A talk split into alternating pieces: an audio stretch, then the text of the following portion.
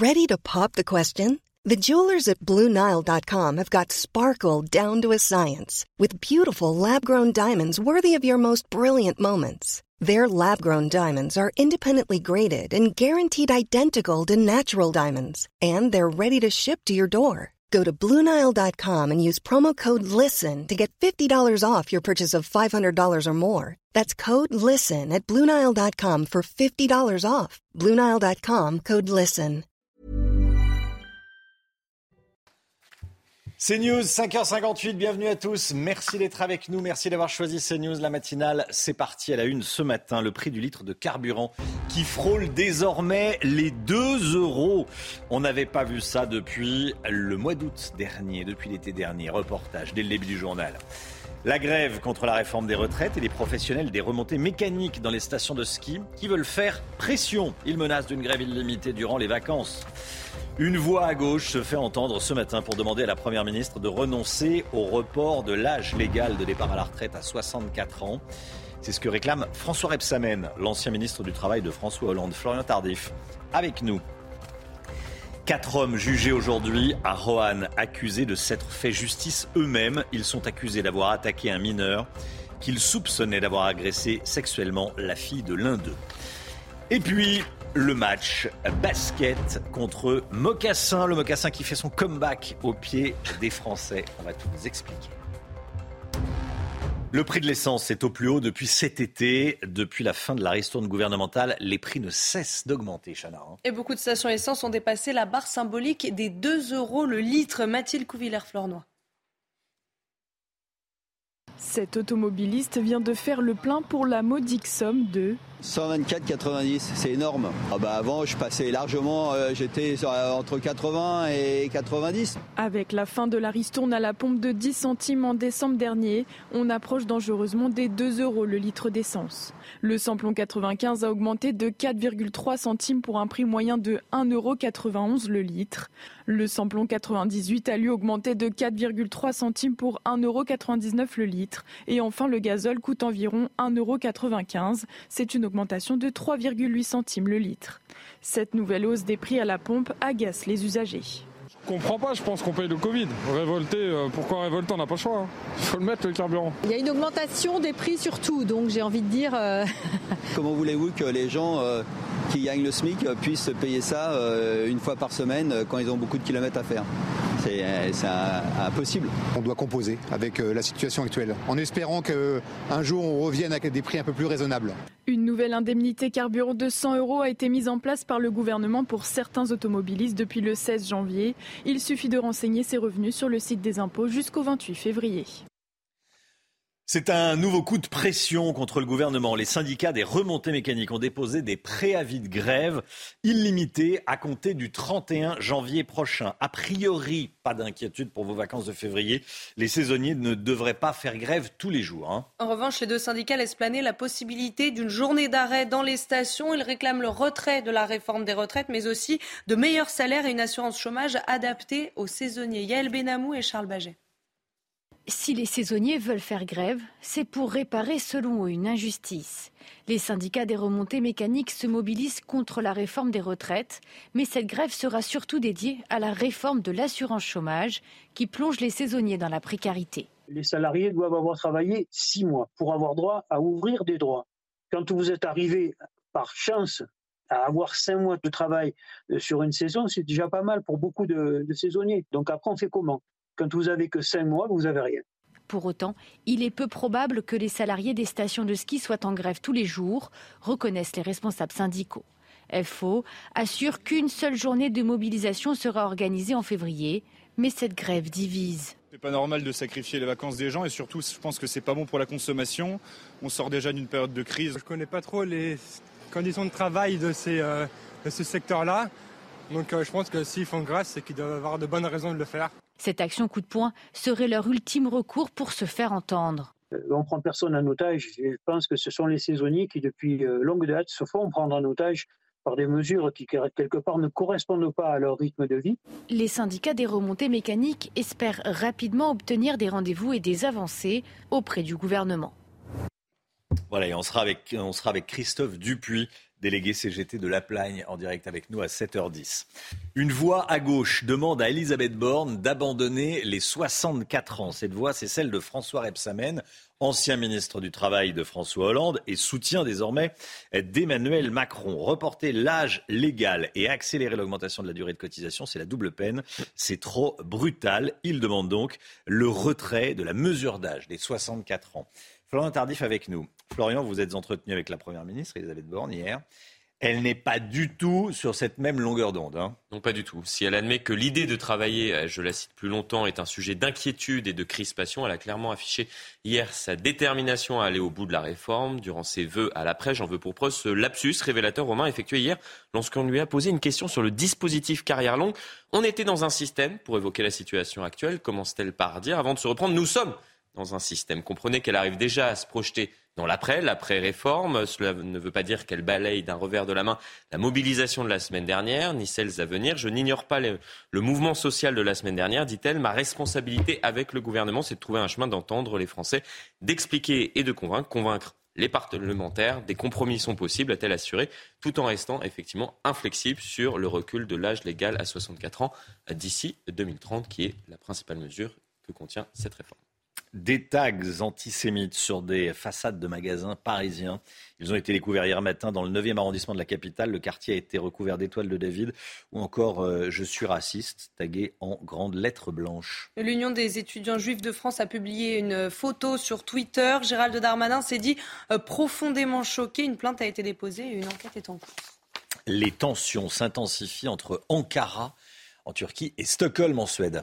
Oui, la Turquie menace de bloquer l'adhésion de la Suède à l'OTAN, une menace condamnée cette nuit par le secrétaire général de l'Alliance Atlantique. La situation est tendue entre les deux pays depuis le week-end dernier. Pendant une, manifestation à Stockholm, un extrémiste de droite suédo-danois a brûlé un exemplaire du Coran devant l'ambassade de la Turquie. Le le Bocuse d'or, est attribué au Danemark. Alors hier, c'était les Japonais qui remportaient le championnat du monde à Lyon de, pâtisserie après avoir remporté le championnat du monde de pâté en croûte. Bon, le Bocuse d'or donc a attribué au Danemark la prestigieuse récompense culinaire et la, la cérémonie et le concours s'est tenu à, à Lyon. Hein. Oui, c'est la troisième fois que le pays est vainqueur. La dernière fois, c'était en 2019. Et tenante du titre, la France, représentée par Naïs Pirolet, qui est la seule chef femme candidate, a terminé cinquième au classement. Je vous propose d'écouter la joie du chef de l'équipe danoise, Brian Markensen.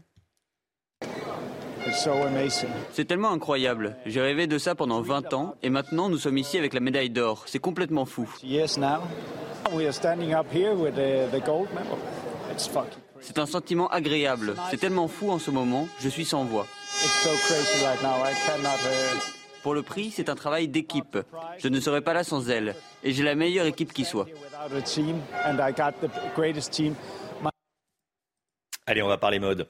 Euh, élégant et décontracté, le mocassin fait son grand retour. C'est le match basket mocassin. Hein, La vente de ces chaussures indémodables est en hausse ces derniers mois. Alors comment expliquer cette popularité? On voit ça avec Alexandre Distel et Célia Barotte. Au bureau, il y a ceux qui portent des baskets, des bottines et de plus en plus de jeunes collaborateurs qui choisissent les mocassins. Ces chaussures basses, rectangulaires et sans attache font de l'ombre aux autres modèles. Et pour ce vendeur, ses clients sont surtout nostalgiques. Dans leur garde-robe euh, de leurs parents, ils voyaient toujours ce mocassin. Ils le trouvaient euh, un peu vieillot. Et là, c'est des sneakers. Et euh, ils ont commencé à mettre des mocassins. Et pourtant, dans la rue, les avis sont partagés sur le port des mocassins. C'est pas trop confortable aussi, je pense. Je suis plus en mode basket. On n'a pas de, de lacets, on peut les enlever facilement. C'est confortable, élégant, euh, passe-partout. C'est pas, c'est pas trop dans l'air du temps en fait. Dans ce magasin, qu'il s'agisse de modèles classiques ou plus originaux, la vente de mocassins au cours des sept derniers mois a augmenté de 15%. Qui s'est bien vendu euh, l'été dernier, c'était les marrons moyens comme celle-ci. Il y a un trou dans les stocks parce qu'on avait fait euh, une petite euh, série limitée de ce modèle-là en cuir grainé noir. Donc on a fait une petite série, on a tout revendu.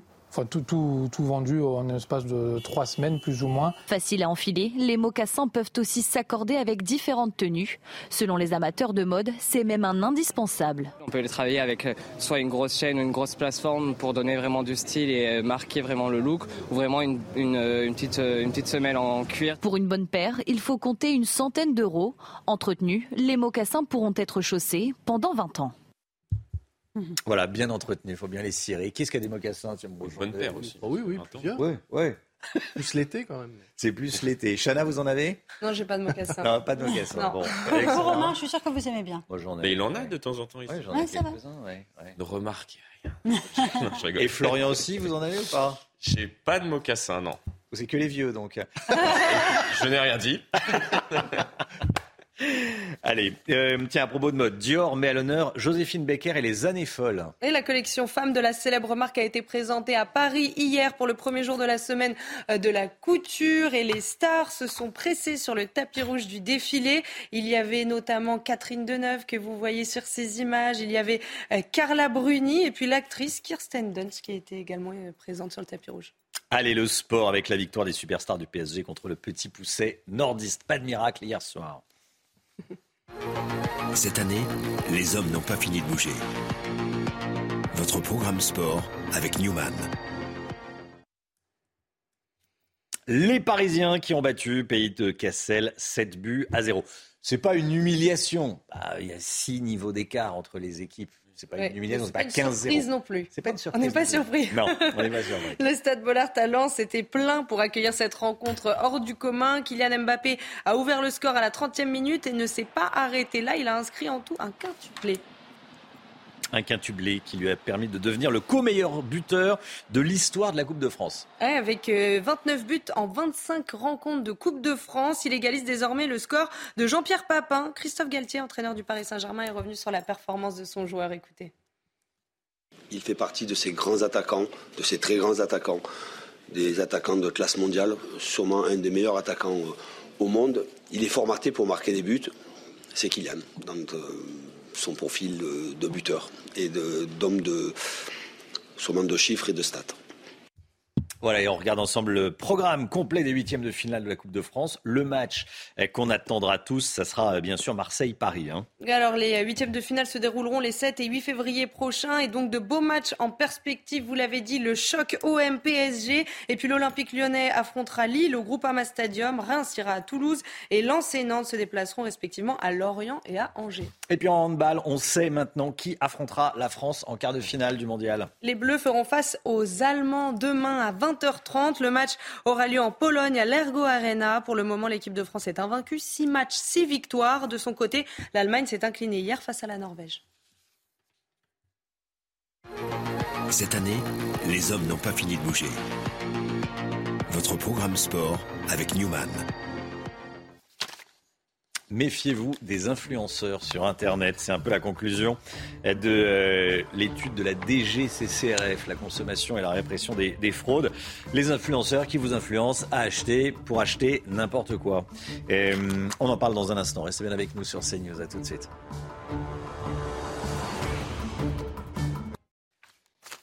CNews, 6h14. Merci d'être avec nous. Dans un instant, on parle des influenceurs. Mais tout d'abord, le point sur l'info. Chanel Housteau. La France renonce à autoriser les néonicotinoïdes pour les betteraves. Le ministre de l'Agriculture a tranché. Il n'y aura plus de dérogation d'urgence pour utiliser cet insecticide. Colère des producteurs qui comptent sur ce pesticide jugé dangereux, notamment pour les abeilles, pour augmenter leur rendement. Total Energy vient en aide au TPE. Le géant de l'énergie offre un rabais de 100 euros par mégawattheure aux très petites entreprises, une mesure qui vise à alléger les factures d'électricité. Cela s'ajoute à l'aide du gouvernement qui s'est engagé à contenir le prix du mégawattheure à 280 euros sur l'année. Et puis nouveau drame en Californie après la tuerie de Monterey Park. Sept personnes ont été tuées hier près de San Francisco. Un individu serait à l'origine de deux fusillades dans des exploitations agricoles proches l'une de l'autre. Une huitième victime est actuellement hospitalisée et grièvement blessée. Le suspect a été arrêté par les autorités. Un célèbre couple d'influenceurs sur euh, les réseaux sociaux visé par deux plaintes pour escroquerie en bande organisée. Il s'agit de Marc Blatta et de son épouse Nadé, suivis par 7 millions de personnes sur Instagram. Ils sont soupçonnés d'avoir incité leurs abonnés à faire des placements financiers frauduleux. Les pertes s'élèveraient à plusieurs millions d'euros. Augustin Donadieu, Aminata Adem et Célia Judas.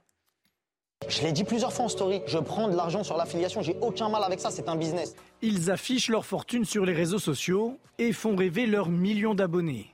Une vie de luxe qui semble alors à la portée de tous. Ces influenceurs profitent de la proximité qu'ils entretiennent avec leur communauté pour promouvoir des placements financiers frauduleux. J'ai posé 500 euros. Je suis monté à 800 euros au bout de 2-3 jours. Et sauf que le quatrième ou cinquième jour, j'ai tout perdu. Euh, J'ai déposé une première fois 500 euros que j'ai perdu. J'ai remis 500 euros que j'ai perdu aussi. Face à ces escroqueries, deux plaintes du collectif Aide aux victimes d'influenceurs ont été adressées hier au parquet de Paris. La première vise la plateforme Honeymoon et des opérations financières à travers un jeu vidéo de contrefaçon. Une arnaque qui a regroupé plus de 5000 investisseurs pour une levée de fonds estimée à plus de 6 millions de dollars. La deuxième plainte concerne Marc et Nadé Blata. Établi à Dubaï, le couple suivi par 7 millions de personnes sur Instagram est soupçonné d'avoir incité leurs abonnés à des pratiques de trading trompeuses. Oui, mais Marc, est-ce que ce qu'il dit c'est vrai? Depuis plusieurs années, de nombreuses personnalités sont accusées de malversation en ligne. Ce 23 janvier 2022 marque la première plainte déposée en France contre certains d'entre eux. Voilà, faut se méfier quand on vous vend du, rêve. Euh, vous vous souvenez sans doute de cette affaire à Roanne.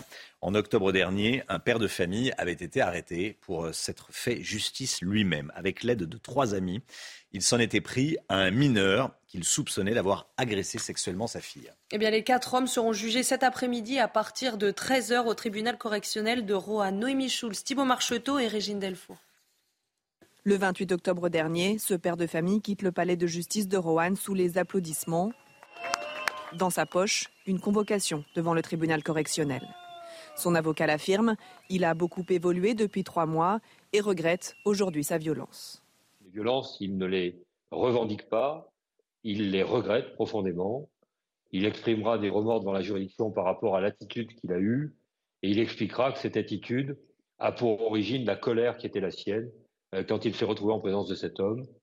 Il a pensé à ce qui avait été fait sur sa fille et pendant quelques secondes, il a perdu un peu la raison. Les quatre hommes seront jugés pour violence en réunion avec armes. Pour le procureur de la République de Roanne, cette audience a surtout pour but de rappeler qu'un tel comportement n'est pas acceptable, même si la colère du père de famille s'entend. En France, on ne se fait pas justice soi-même. Euh, la justice, ce n'est pas la vendetta. La justice, ce n'est pas euh, la loi du talion. La justice, ce n'est pas la vengeance. Euh, je peux comprendre aussi l'émotion, je peux comprendre la colère de ce papa, mais je ne, comprends pas et surtout, je n'accepte pas que celui-ci se soit déchaîné à l'aide de ses trois amis sur le mineur plus de 24 heures après la commission des faits. Quant au mineur pris à partie, il est toujours en détention provisoire pour les faits d'agression sexuelle. L'enquête est en cours. Un chant catholique qui devient viral et qui envahit les réseaux sociaux. Ces dernières semaines, vous l'avez euh, peut-être entendu sur Instagram ou TikTok, c'est comment ne pas te louer. Alors dans les églises, dans la rue et même en fond de vidéos beauté, ce chant de louange est de plus en plus présent dans les vidéos des internautes. Regardez.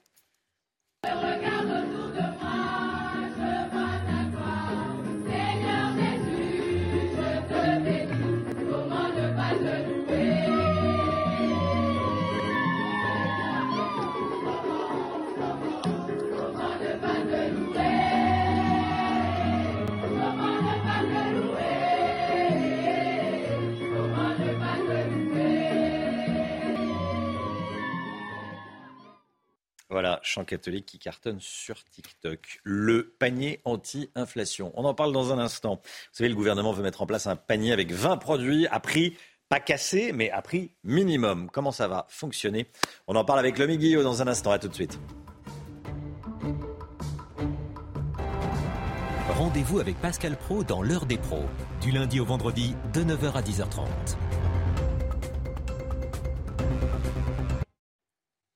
CNews, 6h23. Lomi Guillot, vous nous emmenez au supermarché. Le gouvernement a annoncé la création d'un panier anti-inflation pour mars, avec 20 produits à prix minimum. Est-ce qu'on sait déjà ce qu'on va trouver dans ce panier? On commence à en avoir une petite idée, Romain, grâce aux informations du site capital.fr publiées hier. On sait que ce panier ne va contenir que des MDD, les marques de distributeurs, pas de marque nationale donc concernées par ce euh, panier. On sait également que la liste de 20 produits semble assez difficile à tenir. On en avait une petite idée, semblait compliquée parce que c'est assez réduit. Elle pourrait donc être, euh, être élargie. On sait aussi que la composition du panier va pouvoir varier en fonction de la météo, de l'inflation ou bien des demandes des consommateurs. En Grèce, où il existe un panier euh, similaire, qui auraient, euh, dit-on, inspiré le gouvernement français. Ce sont 51 produits répartis dans 31 catégories qui sont proposés à un prix minimum et bloqué aux consommateurs. Ça va du pain aux pâtes en passant par le lait, les œufs, la farine ou la viande. Autre différence avec le panier grec, là-bas, il a été imposé par la loi alors qu'il, avec même une amende prévue hein, pour les enseignes qui ne le proposeraient pas, alors qu'en France, le gouvernement ne souhaite pas passer par la loi, mais juste inciter les distributeurs à le proposer. Ils sont prêts à le faire a priori, oui, tous les distributeurs ont fait savoir qu'ils étaient favorables à la mise en place de ce panier. Ils ont d'ailleurs commencé à rencontrer euh, Olivia Grégoire, la ministre déléguée au commerce à l'origine de cette euh, idée. Euh, elle va continuer à consulter et discuter avec eux pour voir comment ce panier pourrait être proposé dès le mois de mars, donc aller assez vite. Et ce panier, il a vraiment fait baisser, fait baisser les prix en, Grèce? Oui, il y avait une inflation absolument délirante en Grèce sur les produits euh, alimentaires et ce produit aurait contribué, euh, selon le gouvernement grec, à faire baisser les prix. Le gouvernement parle même de 80 euros d'économie par mois pour les consommateurs, mais c'est aussi parce que la liste des produits est la même dans tous les magasins, que les prix sont publiés sur un site et qu'on peut donc les comparer. En France, le gouvernement souhaite en fait laisser chaque enseigne composer librement son panier, en clair décider de ce qu'elle mettra dedans, ça risque de rendre impossible toute comparaison et donc au final limiter l'intérêt de ce panier sur les prix. Merci Lomic. On sera euh, d'ailleurs à, 7h moins le quart en direct avec un, commerçant euh, marseillais qui a déjà mis en place un, panier anti-inflation. Euh, moins de 50 euros et une quarantaine de produits dans le panier pour moins de 50 euros. 7h moins le quart dans la matinale. C'était votre programme avec XXL Maison, mobilier design et décoration. C'est l'heure de la météo, comme tous les matins. On commence avec la météo des neiges. Votre programme avec Rosbay, soin d'excellence pour sublimer vos cheveux. Rosbay.com Place à présent à votre météo des neiges où les conditions météo s'annoncent hivernales cette semaine au programme du froid mais également de la neige en ce début de semaine avec en prime un risque d'avalanche particulièrement marqué notamment du côté de Champs-Rousse où les températures sont glaciales avec en moyenne moins 15 degrés en haut des pistes.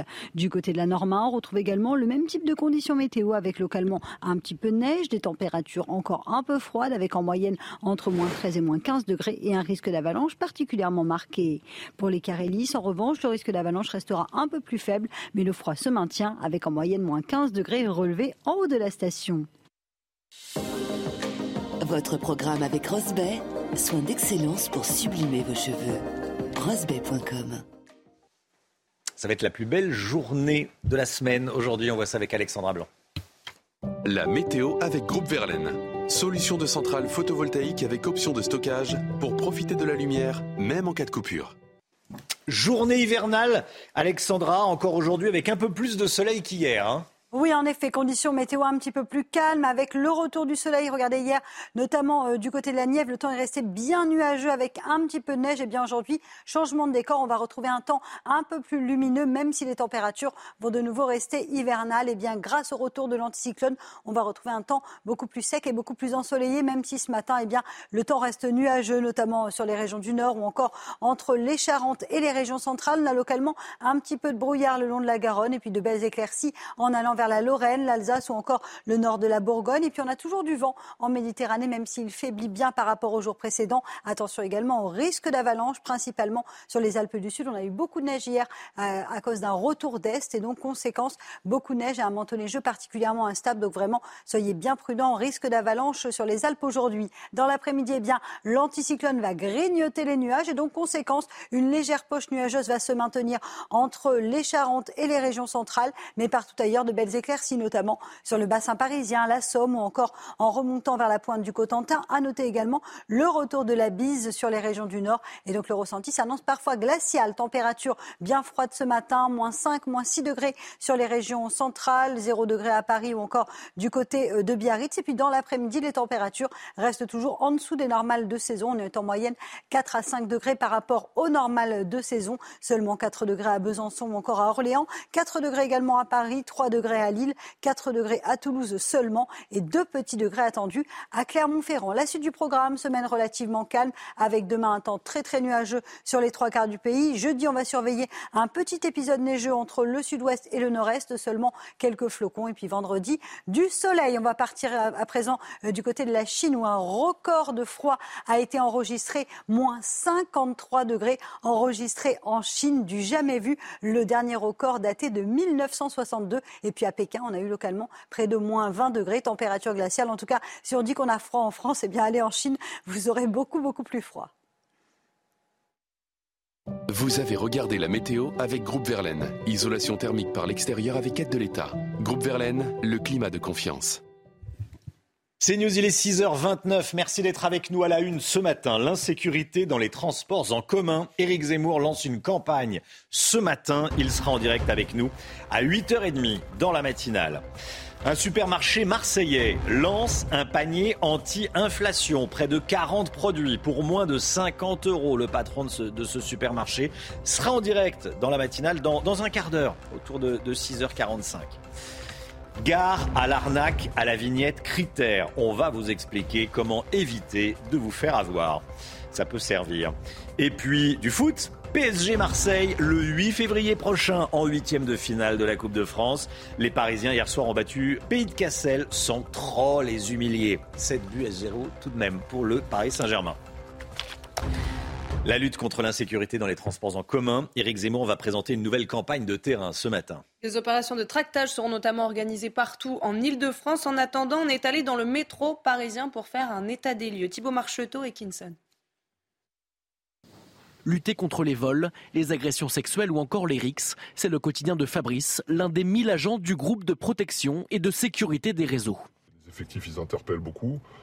Euh, et on en revient toujours, euh, toujours à ce, sentiment qu'on a des, suites juridiques euh, qui, ne sont pas, qui ne sont pas à l'auteur, puisqu'on on va interpeller quelqu'un pour un vol un jour et une semaine après, on peut, on, va on peut très bien le recroiser pour le même type de fait. Selon lui, les chiffres communiqués sur l'insécurité dans les transports en commun ne correspondent pas à la réalité du terrain de la délinquance sont, on peut considérer qu'ils sont sous-estimés. Une partie des, victimes qui, euh, qui ne déposent pas plainte aussi. Dans le métro parisien, juste avant l'heure de pointe, il suffit de tendre le micro pour recueillir le témoignage de femmes victimes de l'insécurité dans les transports en commun. Malheureusement, j'ai que des histoires choquantes. Je me suis déjà fait toucher dans les métros, euh, c'est assez commun, donc vous, vous pensez qu'il y a du monde, etc. Donc on vous touche. Euh, dans les parties assez, euh, enfin des, zones intimes, quoi. Donc on, vous touche. Quand j'étais, je, suis moi voulais mon sac. Le métro était il y avait des gens quand même. Et ils ont vu, mais ils m'ont rien fait.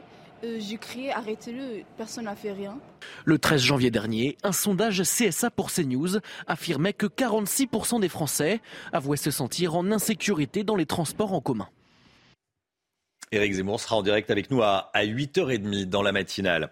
Total Energy vient en aide aux TPE, aux très petites entreprises. Le géant de l'énergie offre un rabais de 100 euros par mégawattheure aux très petites entreprises, aux TPE, Chana. Hein. Une mesure qui vise à alléger les factures d'électricité. Et cela s'ajoute à l'aide du gouvernement qui s'est engagé à contenir le prix du mégawattheure à 280 euros à l'année les syndicats des remontées mécaniques dans les stations de, ski ont déposé un préavis de grève illimité à compter du 31 janvier. C'est le jour de la prochaine journée de, manifestation contre la réforme des retraites.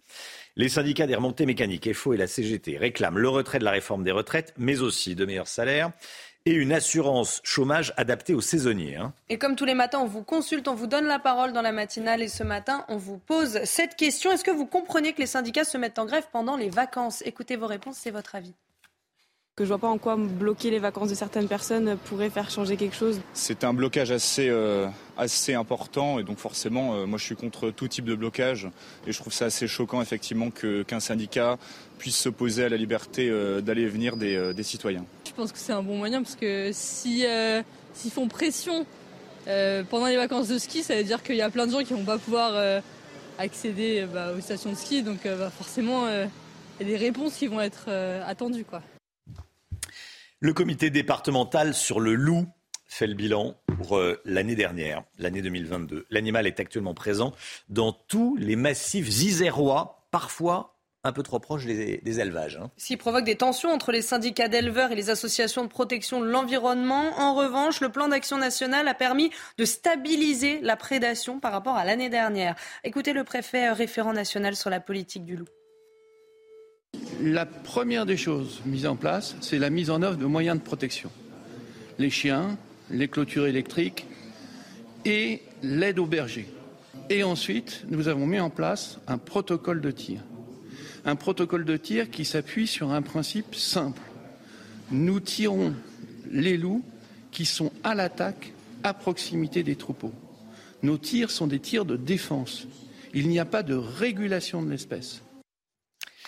Les vignettes critères dans le viseur des arnaqueurs, vous le savez, elles sont obligatoires pour circuler dans certaines zones à faible émission. Conséquence, vous êtes de plus en plus nombreux à en commander sur Internet et c'est là que ça peut devenir dangereux. De toute façon, ça se commande sur Internet. Mais il faut faire attention euh, aux, sites.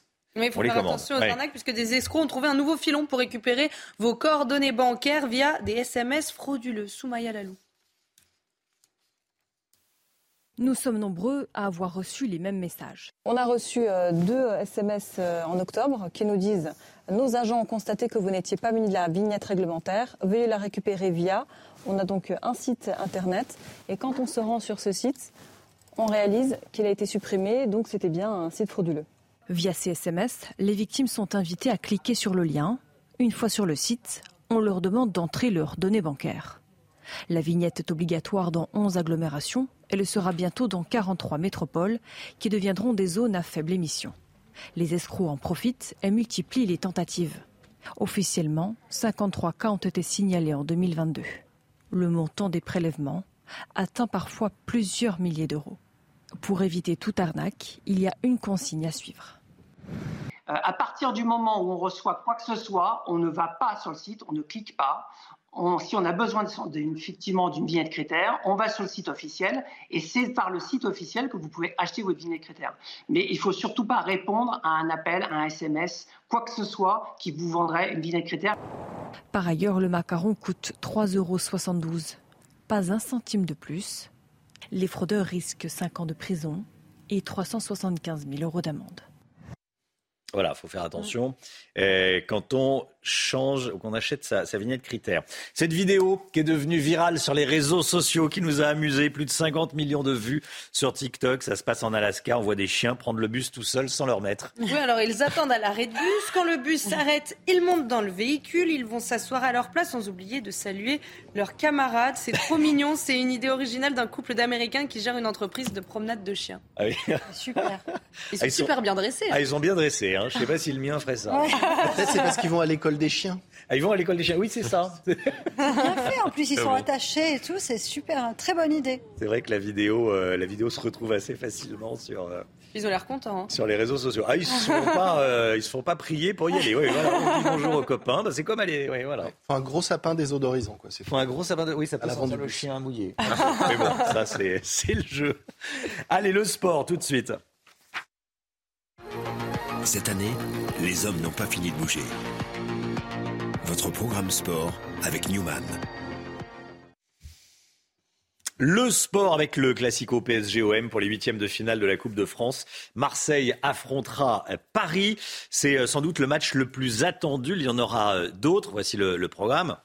On le regarde ensemble. Alors les huitièmes de finale se dérouleront les 7 et 8 février prochains. L'Olympique lyonnais affrontera Lille au Groupama Stadium, Reims ira à Toulouse et Lens Nantes se déplaceront respectivement à Lorient et à Angers. Voilà, PSG Marseille en huitième parce que les Parisiens se sont imposés 7 buts à 0 hier soir face à Pays de Cassel. Et le stade Bollard à Lens était plein pour accueillir cette rencontre hors du commun. Kylian Mbappé a ouvert le score à la 30e minute et ne s'est pas arrêté là puisqu'il a inscrit un quintuplé. Voilà, un quintuplé qui lui a permis de devenir le co-meilleur buteur de l'histoire de la Coupe de France. Pour le moment, co-meilleur buteur. Il va s'envoler. Il va sans doute pas s'arrêter là. Avec 29 buts en 25 rencontres de Coupe de France, il égalise désormais le score de Jean-Pierre Papin. Christophe Galtier, l'entraîneur euh, du Paris Saint-Germain, est revenu sur la performance de son joueur. Écoutez. Il fait partie de ces grands attaquants, de ces très grands attaquants, des attaquants de classe mondiale, sûrement un des meilleurs attaquants euh, au monde. Il est formaté pour marquer des buts. C'est Kylian, dans son profil de, buteur et d'homme de, sûrement de chiffres et de stats.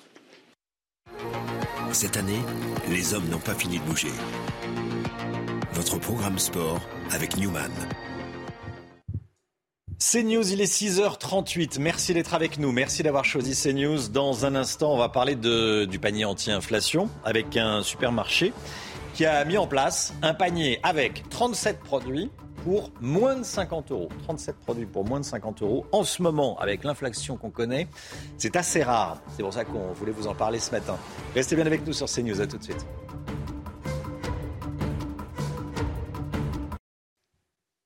CNews, il est 6h42. Bienvenue à tous. Merci d'être avec nous. Dans un instant, on va parler de l'inflation avec euh, quelqu'un qui a mis en place une méthode anti-inflation. Ça se passe à, à Marseille. Mais tout d'abord, le point info avec euh, une information qui vient de tomber. On vient de l'apprendre. La France a rapatrié 15 femmes et 32 enfants des camps de prisonniers djihadistes en Syrie. Annonce faite il y a quelques minutes par le ministère des Affaires étrangères. Les mineurs ont été remis au service chargé de l'aide à l'enfance et feront l'objet d'un suivi médico-social. Les adultes ont été remises aux autorités judiciaires compétentes. La guerre en Ukraine, la Pologne va livrer 14 chars léopards de fabrication allemande à Kiev et ce, sans l'aval de Berlin. Le Premier ministre polonais a déclaré Même si nous n'obtenons pas l'accord des Allemands, nous donnerons nos chars à l'Ukraine dans le cadre d'une petite coalition, y compris si l'Allemagne n'en fait pas partie. Et puis Elisabeth Borne se dit prête à associer des jeunes aux politiques sur le climat. La Première ministre a participé à un Conseil national de la refondation consacré à la jeunesse et à l'écologie. Une trentaine de jeunes étaient présents à Matignon. Vous pouvez compter sur moi et sur mon gouvernement pour aller dans ce sens-là, a dit la Première ministre. Comment lutter contre l'inflation? Un Marseillais a décidé de prendre les choses en main. Il a créé un supermarché anti-inflation. Il, s'est inspiré de la proposition de la ministre Olivia Grégoire, dont on parlait il y a quelques instants avec vous, hein, l'homme Guillot. Ce euh, commerçant propose à ses clients un panier anti-crise. À l'intérieur de ce panier, plus de 35 articles pour moins de 50 euros. Stéphanie Rouquier pour CNews. En avril dernier, Bruno Parisot reprend ce local en plein cœur du quartier Saint-Just à Marseille. Après quelques réaménagements, il ouvre son supermarché atypique avec une mission lutter contre la vie chère. L'idée, c'est de développer des produits de qualité à bas prix. Donc on y arrive parce qu'on arrive à négocier avec nos fournisseurs et surtout parce qu'on a baissé notre marge. Voilà. L'entrepreneur propose des produits 20% moins chers qu'en grande distribution et des paniers anti-inflation. Euh, là, c'est un panier type qu'on avait, qu'on avait fait tout à l'heure. Il y a 35 articles et le prix de vente est de 49,99 euros. Donc pour moins de 50 euros, vous avez 35 articles que vous choisissez dans le magasin. Par rapport à la, concurrence des autres magasins traditionnels, c'est entre 65 et 80 euros. Aujourd'hui, 120 références peuvent composer ce panier anti-crise. Bruno Parisot espère élargir son offre à plus de 400 produits d'ici quelques mois. Voilà, le panier anti-inflation. Qu'est-ce qu'on en pense? C'est très bien. C'est bien. Ah bah c'est, il est en avance sur ce qu'essaye de faire le, gouvernement, donc c'est une bonne idée. Moins de 40 produits, euh, un peu moins de 40 produits pour un peu moins de 50 euros en ce moment. Euh. Ah on en revient aux solutions qui viennent du terrain. On en revient aux solutions qui viennent du terrain, effectivement. Allez, ce matin, on va vous parler d'un petit prodige des échecs. Il a 9 ans et il défie déjà les plus grands. Oui, Marc Chiari, c'est son nom, et béarnais, et il a été sacré champion du monde d'échecs en septembre dernier. Vous allez voir qu'il ne compte pas s'arrêter là, Alexis Vallée. Ah c'est la chance du débutant, là, Un débutant, loin de là. À seulement 9 ans, Marc Chiari est champion du monde d'échecs. Je suis rentré en club à 5 ans et demi, mais mon père m'a appris la marche des pièces à, à 1 an 3 quarts. Parce qu'il me l'a appris à son anniversaire le 21 décembre, et moi c'est le 8 janvier, donc euh, j'avais pas encore mes deux ans. En septembre dernier, en Géorgie, il n'a connu aucune défaite face aux 150 meilleurs jeunes joueurs de la planète mais ses ambitions de victoire ne s'arrêtent pas là. Je rêve d'être champion du monde euh, l'année prochaine, je rêve d'être champion de France. Je rêve des trucs, quoi. Et pour y arriver, ce jeune champion peut compter sur son coach, Patrice Etchegaray, maître international aux échecs. À ses yeux, Marc pourrait devenir grand maître international avant 14 ans. Le titre le plus prestigieux, à l'instar de ses idoles Gary Kasparov ou le champion du monde en titre, le Norvégien Magnus Carlsen. Est un peu de cette trempe-là, c'est-à-dire pour 8-9 ans, euh, il montre déjà une maturité ou une précision, euh, voilà, un peu hors norme pour quelqu'un de son âge. Un avenir qui s'annonce prometteur et qu'on espère sans échec ni mat. Joli jeu de mots. Joli jeu de mots. Bon, bravo. 6h47, restez bien avec nous. Éric Zemmour, sur le terrain ce matin, il sera en direct euh, dans la matinale à 8h30. Il est, euh, il pas sur la réforme des retraites, il va parler du, de l'insécurité dans les transports en, en Ile-de-France. On va en parler avec vous, Florian Tardif. A tout de suite. Rendez-vous avec Jean-Marc Morandini dans Morandini Live, du lundi au vendredi, de 10h30 à midi. La politique avec vous, Florian Tardif. Éric Zemmour se rend gare du Nord ce matin, une dizaine de jours après l'attaque au couteau qui a fait six blessés, dont un grave, dans cette gare parisienne. Lancement d'une campagne contre l'insécurité dans les transports en commun d'Île-de-France. Florian Tardif, le président de Reconquête, euh, espère ainsi se relancer grâce à l'un de ses thèmes phares. Oui, la lutte contre l'insécurité est le marqueur politique d'Éric Zemmour. Il en a fait l'un de ses thèmes majeurs de la campagne euh, présidentielle de l'année dernière. Le voir ainsi se rendre gare du Nord afin d'aborder le sujet, Romain, alors que les actes de violence dans les transports collectifs se multiplient, ne me surprend pas, d'autant plus que c'est l'une des priorités euh, des Français. C'est l'une des priorités, mais ce n'est pas la première. Si au fil des ans, euh, cette thématique est devenue un sujet de préoccupation pour la population, plus 3 points en 10 ans, selon un sondage Harris Interactif. Les enjeux de pouvoir d'achat et de pérennité de notre système social, les retraites, sont plus importants aux yeux des Français, 63% contre 76 et 67%. Quelle est la stratégie d'Éric Zemmour en ce moment? Écoutez Romain, c'est le retour aux fondamentaux. En l'occurrence, la lutte contre l'insécurité et l'immigration clandestine, dans le cas présent, est une stratégie euh, politique. Elle permet d'adresser un message à sa base électorale, en l'occurrence ici, je ne vous ai pas abandonné dans cette lutte contre la délinquance dont vous êtes victime. Message, vous l'avez compris, que souhaite adresser Éric Zemmour avec ce déplacement gare du Nord. C'est intelligent, Romain. Cela lui permet de se repositionner sur l'échiquier politique après quelques mois de disette suite à ses revers électoraux présidentiels législatives. Le seul problème ici, c'est que, là, c'est que cela l'éloigne également de certaines préoccupations actuelles des Français. Je viens d'en parler à l'instant. Je ne dis pas l'insécurité n'en est pas une, bien au contraire, et j'en ai parlé également, mais lorsqu'on a du mal à boucler euh, ces fins de mois, qu'on pensait pouvoir bénéficier euh, d'une retraite prochainement après des années de travail au SMIC, l'insécurité, gare du Nord, peut nous paraître euh, secondaire, et c'est compréhensible également. Ce que je veux dire ici, c'est qu'en politique, tout est une question de timing, Romain. Et le timing choisi par Alex Zemmour, n'est peut-être pas le bon. C'est ce qui fait défaut au président de Reconquête, et ce n'est pas nouveau, c'est de ne pas réussir à parler à la fois à ce qu'il a qualifié l'année dernière de bourgeoisie patriote, tout en parlant également aux classes populaires, et notamment aux classes populaires qui vivent dans des zones rurales. Là où sa principale rivale, à droite de l'échiquier politique, toujours Marine Le Pen, a compris précisément quelles étaient leurs préoccupations. Elle fait campagne là-dessus. Ainsi, quand le Rassemblement national participait hier, par exemple, au Rassemblement des boulangers, Éric Zemmour et plusieurs cadres de reconquête aujourd'hui se déplaceront gare du Nord. Un contretemps, vous l'avez compris, assumé par le président de Reconquête, mais qui ne lui permet pas potentiellement de réunir l'ensemble des Français autour de sa personne et de son projet politique. Florian Tardif, merci Florian. 8h15. Alors déjà 8h30, euh, Éric Zemmour sera en direct avec nous euh, dans la matinale, 8h30. Euh, soyez là si vous le pouvez. Et à 8h15, on sera, Laurence Ferrari recevra Fabien Roussel, le secrétaire national du Parti communiste. Fabien Roussel, invité de Laurence Ferrari, 8h15 dans la matinale. Bien dans vos baskets, devant la chronique culture avec Bexley. Bexley, bon chic, bon sens. Réveil en musique, comme tous les matins. Et ce matin, on vous fait découvrir le nouveau titre de Cathy Melua, qui signe son grand retour après deux années d'absence. Elle dévoile le clip euh, de Golden Record, premier extrait de son nouvel album Love and Money. C'est un programme, un titre empreint de, de l'argent, de, de l'amour et de l'argent. Bon, un titre empreint de, de douceur dans lequel l'artiste s'interroge sur sa place dans le monde. Regardez.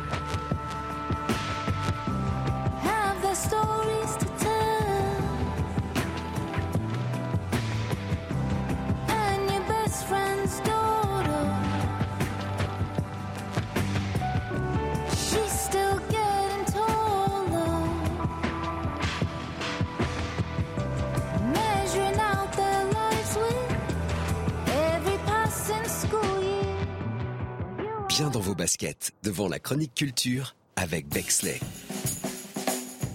Bexley, bon chic, bon sens. Le temps, tout de suite, il est 6h56, le temps avec Alexandra Blanc. On va partir dans le, dans le Cantal. La météo avec Groupe Verlaine. Solution de centrale photovoltaïque avec option de stockage pour profiter de la lumière, même en cas de coupure. Il y a de la neige dans le Cantal, Alexandra Blanc. Hein oui, hier, on a eu de la neige hein, quasiment euh, sur tous les massifs à assez basse altitude, comme ce fut le cas euh, du côté du Lioran, situé dans le Cantal. Un temps très brumeux, très nuageux. Attention également aujourd'hui au risque d'avalanche sur les Alpes, avec donc beaucoup de neige en montagne ces derniers jours. On va retrouver un temps un petit peu plus calme entre aujourd'hui et euh, la fin de semaine. Alors aujourd'hui, eh bien, l'anticyclone revient et donc, conséquence, on va retrouver un temps relativement calme. Il y a un petit peu moins de vent autour du golfe du Lion. On retrouve néanmoins quelques euh, bonnes rafales hein, sur le Cap Corse ou encore en allant euh, vers le Roussillon. Et puis partout ailleurs, un temps assez nuageux, notamment entre les côtes de la Manche, les régions centrales ou encore les Charentes. On retrouvera dans l'après-midi un temps beaucoup plus lumineux puisque l'anticyclone a tendance un petit peu à gratter les nuages, à grappiller les nuages. Et donc, conséquence, c'est vraiment l'une des plus belles journées de la semaine, même si on devrait conserver cette poche nuageuse principalement entre le centre et les Charentes. On retrouvera également un temps assez nuageux sur les Pyrénées-Orientales et puis un temps instable du côté de la Corse. Et oui, en marge d'une dégradation située sur l'Italie. On a un temps assez mitigé, notamment euh, sur la façade est de la Corse, toujours un petit peu de vent. Et puis à noter également le retour de la bise sur les régions du Nord. Vous savez, ce flux de nord-est qui a tendance vraiment à donner un ressenti parfois glacial, notamment euh, si vous êtes près des côtes de la Manche. Alors les températures ce matin, eh bien, il fait froid, un petit peu à l'image des jours précédents. Retour de quelques gelées sur les régions centrales. Moins 6 degrés à Rodez, moins 3 degrés en moyenne du côté du Puy ou encore de Grenoble. Et puis dans l'après-midi, on va rester clairement en dessous des normales de saison. Le froid se maintient, froid assez vif avec 3 degrés à Lille. Vous aurez 4 degrés à Paris, tout comme du côté d'Orléans, 4 degrés seulement euh, pour Toulouse ou encore à Lyon. Là, on est clairement en dessous des normales de saison. Et puis vous aurez tout de même 12 degrés euh, du côté euh, de la région de la pardon de la Côte d'Azur avec 13 degrés à Nice ou encore 13 degrés du côté d'Ajaccio. La suite du programme est bien demain encore un temps bien nuageux, mais le calme va se maintenir. Un petit peu de vent également en Méditerranée. Et puis jeudi, on va suivre un épisode neigeux, un petit peu de neige en pleine attendue entre le sud-ouest et le nord-est. On retrouvera donc quelques flocons de neige, hein. pas de grande quantité de neige, mais localement 1 à 3 cm entre le sud-ouest et le nord-est. Et puis vendredi, du beau temps, toujours du vent, et puis ce froid qui se maintient au moins jusqu'à la fin du week-end. C'est vrai qu'on a eu beaucoup de douceur entre la fin du mois de décembre et le début euh, du mois de janvier. Eh bien là, changement de décor, conditions météo hivernales. Vous avez regardé la météo avec Groupe Verlaine. Isolation thermique par l'extérieur avec aide de l'État. Groupe Verlaine, le climat de confiance. C'est News, il est 6h59. Bienvenue à tous. Merci d'être avec nous à la une ce matin. Le prix du litre de carburant qui frôle désormais les 2 euros. On n'avait pas vu ça depuis le mois d'août dernier. Reportage dès le début du journal. La grève contre la réforme des retraites et les professionnels des remontées mécaniques dans les stations de ski qui veulent faire pression. Ils menacent, pour certains d'entre eux, d'une grève illimitée durant les vacances. Dans un instant, on sera avec Christophe Dupuis, délégué CGT à la Plagne. A tout de suite, Christophe Dupuis. Une voix à gauche se fait entendre ce matin pour demander à la Première ministre de renoncer au report de l'âge légal de départ à la retraite à 64 ans. C'est ce que réclame François Rebsamen, l'ancien ministre du Travail de François Hollande. Florian Tardif est avec nous. À tout de suite, Florian. On a appris il y a quelques instants que la France avait rapatrié ce matin 15 femmes et 32 enfants des camps de prisonniers djihadistes en Syrie. Les dernières informations à suivre. Et puis on va parler des amendes de stationnement. Elles sont en augmentation, écoutez bien, de 68% depuis que les communes ont obtenu la gestion des, des amendes. Pierre Chasseret sera avec nous avant 7h30. Et puis, le match basket contre Mocassin. Le Mocassin qui fait son comeback au pied des Français. On va en parler. Le prix de l'essence est au plus haut depuis cet été. Depuis la fin de la ristourne gouvernementale, les prix ne cessent d'augmenter. Hein. Et beaucoup de stations ont dépassé la barre symbolique des 2 euros le litre. Mathilde Couvillère-Flornois.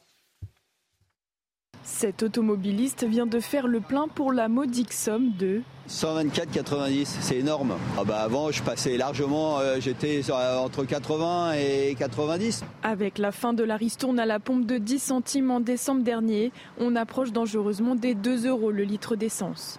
Le samplon 95 a augmenté de 4,3 centimes pour un prix moyen de 1,91 euros le litre. Le samplon 98 a lui augmenté de 4,3 centimes pour 1,99 euros le litre. Et enfin, le gazole coûte environ 1,95 euros. C'est une augmentation de 3,8 centimes le litre. Cette nouvelle hausse des prix à la pompe agace les usagers. Je comprends pas, je pense qu'on paye le Covid. Révolter, euh, pourquoi révolter On n'a pas le choix. Il hein. faut le mettre le carburant. Il y a une augmentation des prix surtout, donc j'ai envie de dire. Euh, Comment voulez-vous que les gens euh, qui gagnent le SMIC puissent payer ça une fois par semaine quand ils ont beaucoup de kilomètres à faire? C'est impossible. On doit composer avec la situation actuelle, en espérant qu'un jour on revienne à des prix un peu plus raisonnables.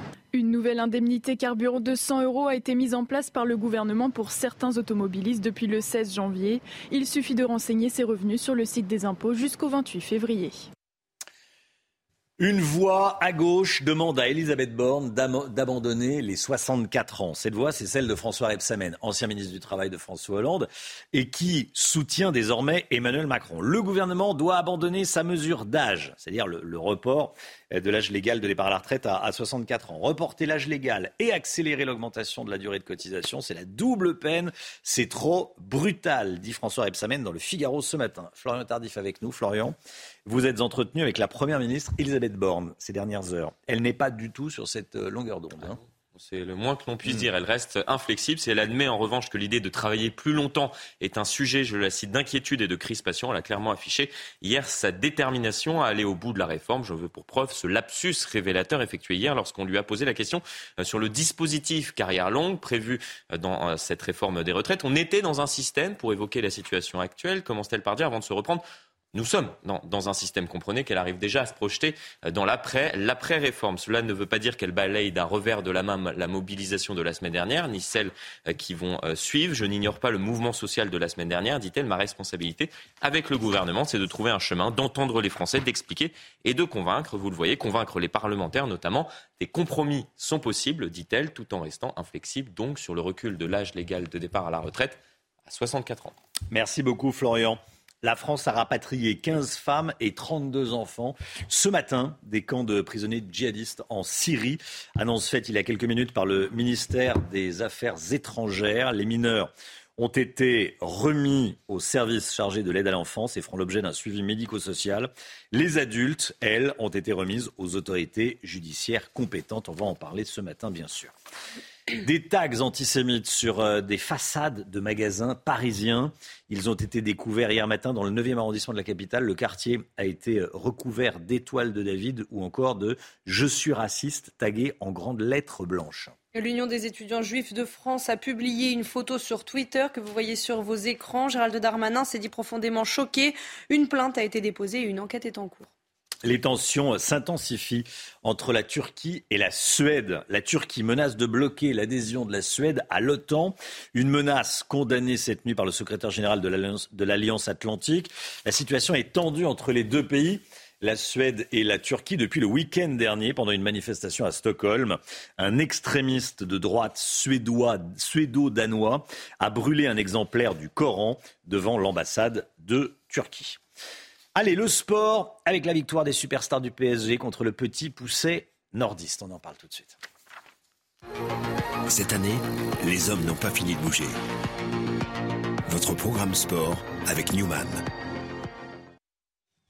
Les Parisiens se sont imposés 7 buts à 0 hier soir contre le pays de Cassel. Et le stade Bollard à Lens était plein pour accueillir cette rencontre hors du commun. Kylian Mbappé a ouvert le score à la 30e minute et ne s'est pas arrêté là puisqu'il a inscrit un quintuplé un quintuplé qui lui a permis de devenir co-meilleur buteur de l'histoire de la Coupe de France. Avec 29 buts en 25 rencontres de Coupe de France, il égalise désormais le score de Jean-Pierre Papin. Christophe Galtier, entraîneur du Paris Saint-Germain, est revenu sur la performance de son joueur. Écoutez.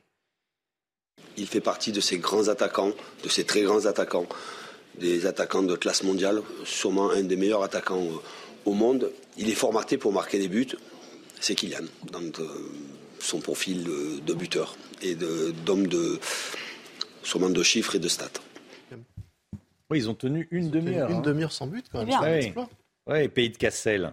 Euh, ils ont, c'est bien. Bon, c'est Ça un rêve chouette qui réalise. un but. Oui. Mais vous imaginez le rêve pour un joueur pseudo quasiment amateur de jouer face à Kylian Mbappé C'est le Bah rêve oui. De tous les footballeurs amateurs de, de- de ce pays ou même du monde entier. même. Marseille affrontera Paris pour les huitièmes de finale. C'est sans doute le match le plus attendu de ces huitièmes de Coupe de France. hein. Alors il y en a d'autres, on va vous montrer le reste du Ouais. programme. Euh, les huitièmes de finale se dérouleront les 7 et 8 février euh, prochains. L'Olympique lyonnais affrontera Lille au Groupama Stadium, Reims ira à Toulouse et Lens et Nantes se déplaceront respectivement à Lorient et à Angers. Et puis les Bleus vont se retrouver face aux Allemands demain en quart de finale du mondial de handball. hein. Oui, le rendez-vous est à 20h30. Le match aura lieu en Pologne à l'Ergo Arena. Pour le moment, l'équipe de France est invaincue. 6 matchs, 6 victoires. Et de son côté, l'Allemagne s'est inclinée hier face à la Norvège. Cette année, les hommes n'ont pas fini de bouger. Votre programme sport avec Newman. Restez bien avec nous. Dans un instant, on sera en direct avec un délégué CGT de La Plagne, des remontées mécaniques de La Plagne. FO et la CGT menacent de faire grève dans les remontées mécaniques Euh, cet hiver. Est-ce que ça ne va pas mettre en danger des entreprises euh, déjà euh, abîmées hein, par, le, par le Covid? On va en parler dans un instant avec Christophe Dupuis. À tout de suite. C'est News, il est 7h10, on part à la montagne. Les syndicats des remontées mécaniques déposent un préavis de grève illimité à compter du 31 janvier. On est en direct avec Christophe Dupuis, délégué CGT de la Plagne. Bonjour Christophe Dupuis. Bonjour. Merci d'être en direct avec nous. Pourquoi est-ce que vous faites grève alors que euh, ça repart à la montagne? Eh ben, on fait grève un petit peu comme, comme tout le pays. hein. donc, on c'est contre cette réforme des, des retraites euh, qui, pour nous, euh, bah, comme, comme tous les Français, mais encore plus pour nous avec cette, cette pénibilité, euh, on se voit pas sur, euh, les pistes encore à travailler du coup euh, jusqu'à 60, euh, 64 ans. Moi, en tant que pisteur secouriste, je me vois mal monter au sommet des crêtes pour aller déclencher préventivement les avalanches euh, à, ce- à cet âge-là. hein. Oui, mais après on s'organise. Il y a les plus jeunes qui montent et puis, euh, les plus anciens qui, euh, euh, font d'autres postes. Euh. Parce Ah que oui, c'est ça- particulièrement euh, euh, fatigant d'être euh, d'être euh, pisteur. Ben, je dirais que on, on est on est soumis quand même à rude épreuve, hein, si je peux me permettre de, de parler ainsi, parce que du coup, bah, là, on est quand même en altitude, on est au froid, on est. Alors c'est vrai que quand on voit des, des, belles, des belles images sur vos sur votre chaîne notamment, euh, bah du coup, quand il fait beau, quand euh, enfin quand tout va bien, c'est vrai que c'est vrai que ça, ça, ça peut donner l'illusion d'être paradisiaque, mais quand il fait mauvais, quand il y a la tempête, quand quand il y a tout ça, ça fait aussi partie du, du métier. Ouais. Donc, Mais, vous travaillez que- combien de vous travaillez de combien de mois dans l'année? Six mois Euh, ouais, bah, grosso modo, c'est les saisons qui font, euh, qui font à peu près, euh, qui font entre 5, 5 et 6 mois, suivant les, suivant du coup les, les, stations. Mais du coup, voilà, c'est réforme de, retraite et puis aussi, nous, particulièrement aussi, la réforme chômage qui nous impacte puisque, en fait, pour 10 emplois l'hiver, il y a à peu près un emploi l'été. Donc, notamment, en fait, pour le personnel féminin, c'est très compliqué, du coup, de, de rester et travailler pour, pour vivre au pays. Donc euh, voilà, c'est on, on a très peu en fait de, de turnover en fait dans nos dans nos stations. Euh, c'est pas des, des, des, personnes en fait qui travaillent l'hiver euh, du coup en station et qui vont l'été sur les plages. C'est des gens qui restent qui restent par ici. Donc c'est vrai que c'est c'est très compliqué en fait pour pour ça. Et, et nous on, on, on demande vraiment un statut vraiment de, de saisonnier domaine skiable euh, qui nous permettrait d'avoir un peu comme euh, nos camarades du coup des euh, des, euh, que- des, des intermittents du spectacle euh, pour pouvoir euh, rester et travailler. Donc là, c'est c'est vrai que c'est c'est très compliqué par rapport à ça. Et puis il y a aussi nos, nos forfaits, les forfaits euh, euh, dits euh, tarifs spéciaux pour euh, nos ayants droit et nos retraités qui nous ont été euh, nous ont été enlevés. Donc voilà, c'est vraiment trois trois grosses grosses choses du coup. qu'on- Dites donc, Christophe. Dupuis, euh, dans la matinale, on se dit tout hein, sur CNews.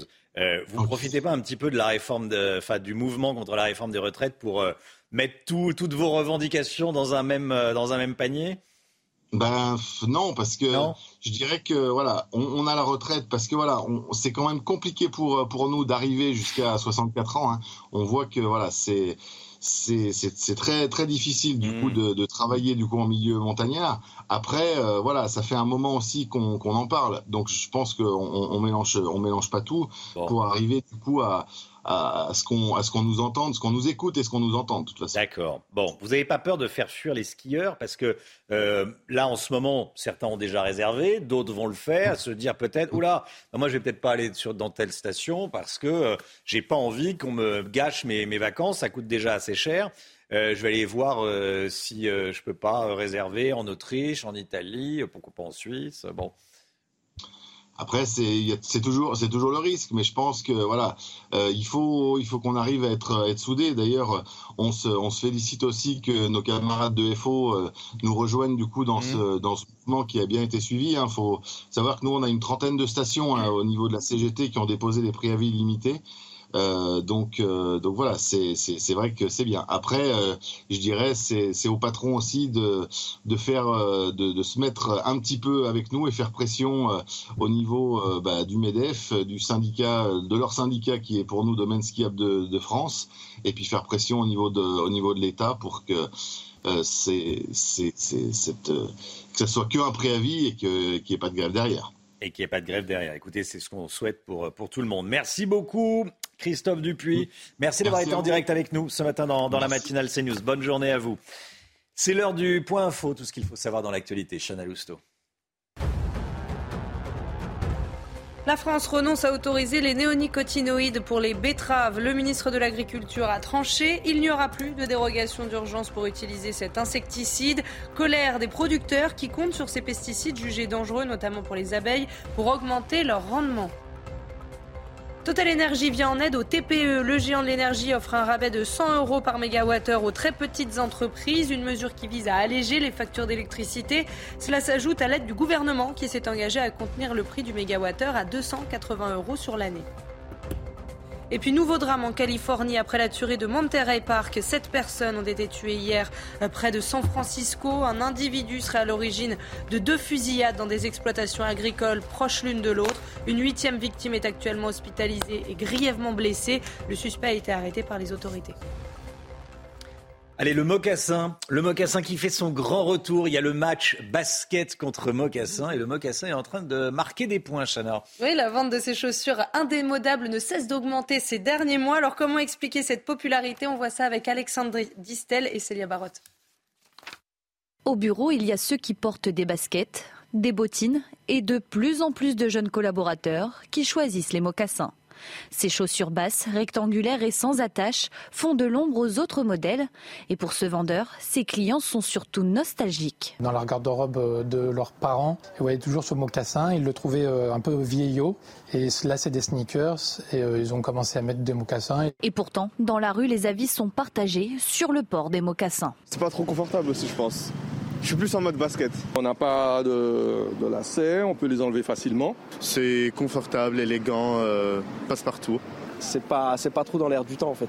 Dans ce magasin, qu'il s'agisse de modèles classiques ou plus originaux, la vente de mocassins au cours des sept derniers mois a augmenté de 15%. Qui s'est bien vendu euh, l'été dernier, c'était les marrons moyens comme celle-ci. Il y a un trou dans les stocks parce qu'on avait fait euh, une petite série limitée de ce modèle-là en cuir grainé noir. Donc on a fait une petite série, on a tout revendu Enfin, tout, tout, tout, vendu en espace de trois semaines, plus ou moins. Facile à enfiler, les mocassins peuvent aussi s'accorder avec différentes tenues. Selon les amateurs de mode, c'est même un indispensable. On peut les travailler avec euh, soit une grosse chaîne ou une grosse plateforme pour donner vraiment du style et euh, marquer vraiment le look, ou vraiment une, une, euh, une petite, une petite semelle en cuir. Pour une bonne paire, il faut compter une centaine d'euros. Entretenus, les mocassins pourront être chaussés pendant 20 ans. Ce qui n'est pas le cas des baskets. Garder des baskets pendant 20 ans, c'est rare. Enfin, garder des mocassins pendant 20 ans, faut bien les entretenir. Bien les entretenir. faut bien les nourrir, faut bien les, les cirer. Euh, bon, Florian, vous avez des, des mocassins, vous? Pas de mocassins. Non. Vous n'avez pas de ah bon Non non non, mais je compte. C'est le retour des mocassins. Vous je sais, c'est le retour des mocassins. Je vous lisez ce qui a marqué à l'antenne. Hein mais ça donne des idées. C'est bientôt mon anniversaire. Ah, ah bah écoute, le message est passé dans la famille, hein, si, si, vous regardez. Bon, allez, 7h18, restez bien avec nous. Euh, c'est tout de suite l'économie. On va parler euh, d'un problème de souveraineté alimentaire. C'est tout de suite. Vivez un moment d'émotion devant votre programme avec XXL Maison, mobilier design et décoration. on produit de moins en moins de viande de bœuf en France. Mais la consommation, elle, ne baisse pas. Résultat, vous nous dites ce matin, le Guillot, qu'on est obligé d'importer du bœuf en France.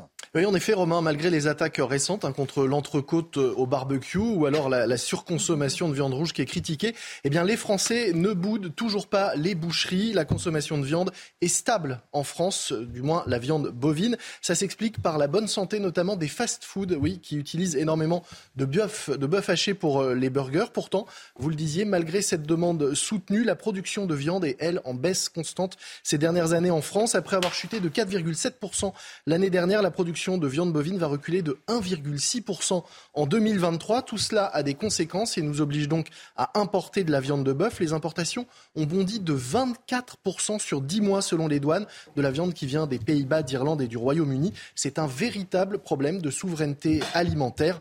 Un de plus, pourrait-on dire pourquoi est-ce qu'on produit de moins en moins de viande bovine en France? Oui, c'est vrai, ça semble curieux, hein, alors que la France possède le premier cheptel en Europe, mais mmh. celui-ci diminue année après année. Depuis, 2016, écoutez bien, la France a perdu 837 000 vaches. C'est une chute record de près de 10% du cheptel français. Les raisons sont multiples. Parmi elles, on peut citer la sécheresse, la flambée des charges. Hein. Le prix de l'alimentation euh, animale euh, s'est envolé de 24% sur un an. Mais le vrai gros problème, la principale raison de cette baisse importante du cheptel, c'est la difficulté difficulté du métier d'éleveur. De plus en plus d'éleveurs partent à la retraite et ils ne trouvent personne pour reprendre les exploitations. C'est autant d'élevages qui ferment et autant de têtes de bétail en moins. Et c'est triste. Pour les autres viandes, la tendance est la même, ça baisse aussi Oui, selon la Commission européenne, les habitudes alimentaires vont continuer à évoluer ces dix prochaines années avec une baisse de la consommation de viande rouge et de viande de porc au profit de la volaille. La production de viande porcine, par exemple, devrait baisser de 1% par an entre 2022 et 2032, tandis que la la consommation de volaille va, elle, augmenter de 0,2% par an.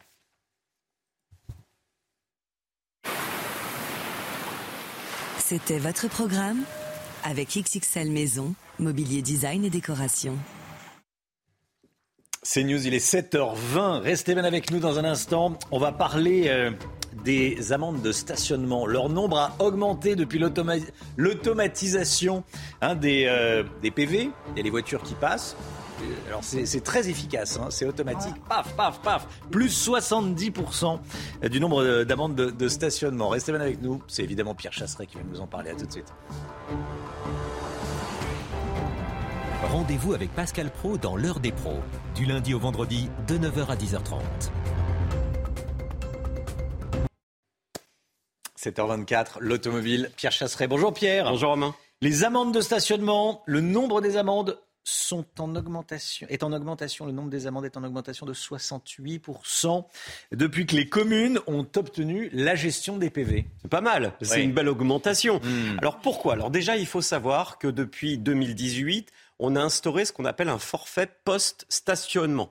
C'est très compliqué. ça veut dire, on parle plus de procès verbal, c'est plus un hmm. PV. Maintenant, c'est la ville qui a la gestion du stationnement, de la tarification et aussi du montant des amendes. Dans ce contexte-là, on comprend bien l'intention des villes qui a voulu euh, forcément rentabiliser cette surveillance. Ça a donné cette augmentation de 68%. Voilà, ce n'est pas le montant, hein, c'est le nombre de PV. Hein, Nombre de PV. Nombre d'amendes. Euh, comment expliquer une telle augmentation de la verbalisation alors? Eh bien déjà parce que les communes ont eu recours à des sociétés privées. Alors forcément, quand on privatise, ça commence à être beaucoup plus intensif au niveau des résultats. Et puis aussi parce que les contrôles ont été automatisés à travers des véhicules équipés de ce qu'on appelle des LAPI, des lecteurs automatiques de plaques d'immatriculation. Moi, je les appelle des sulfateuses APV.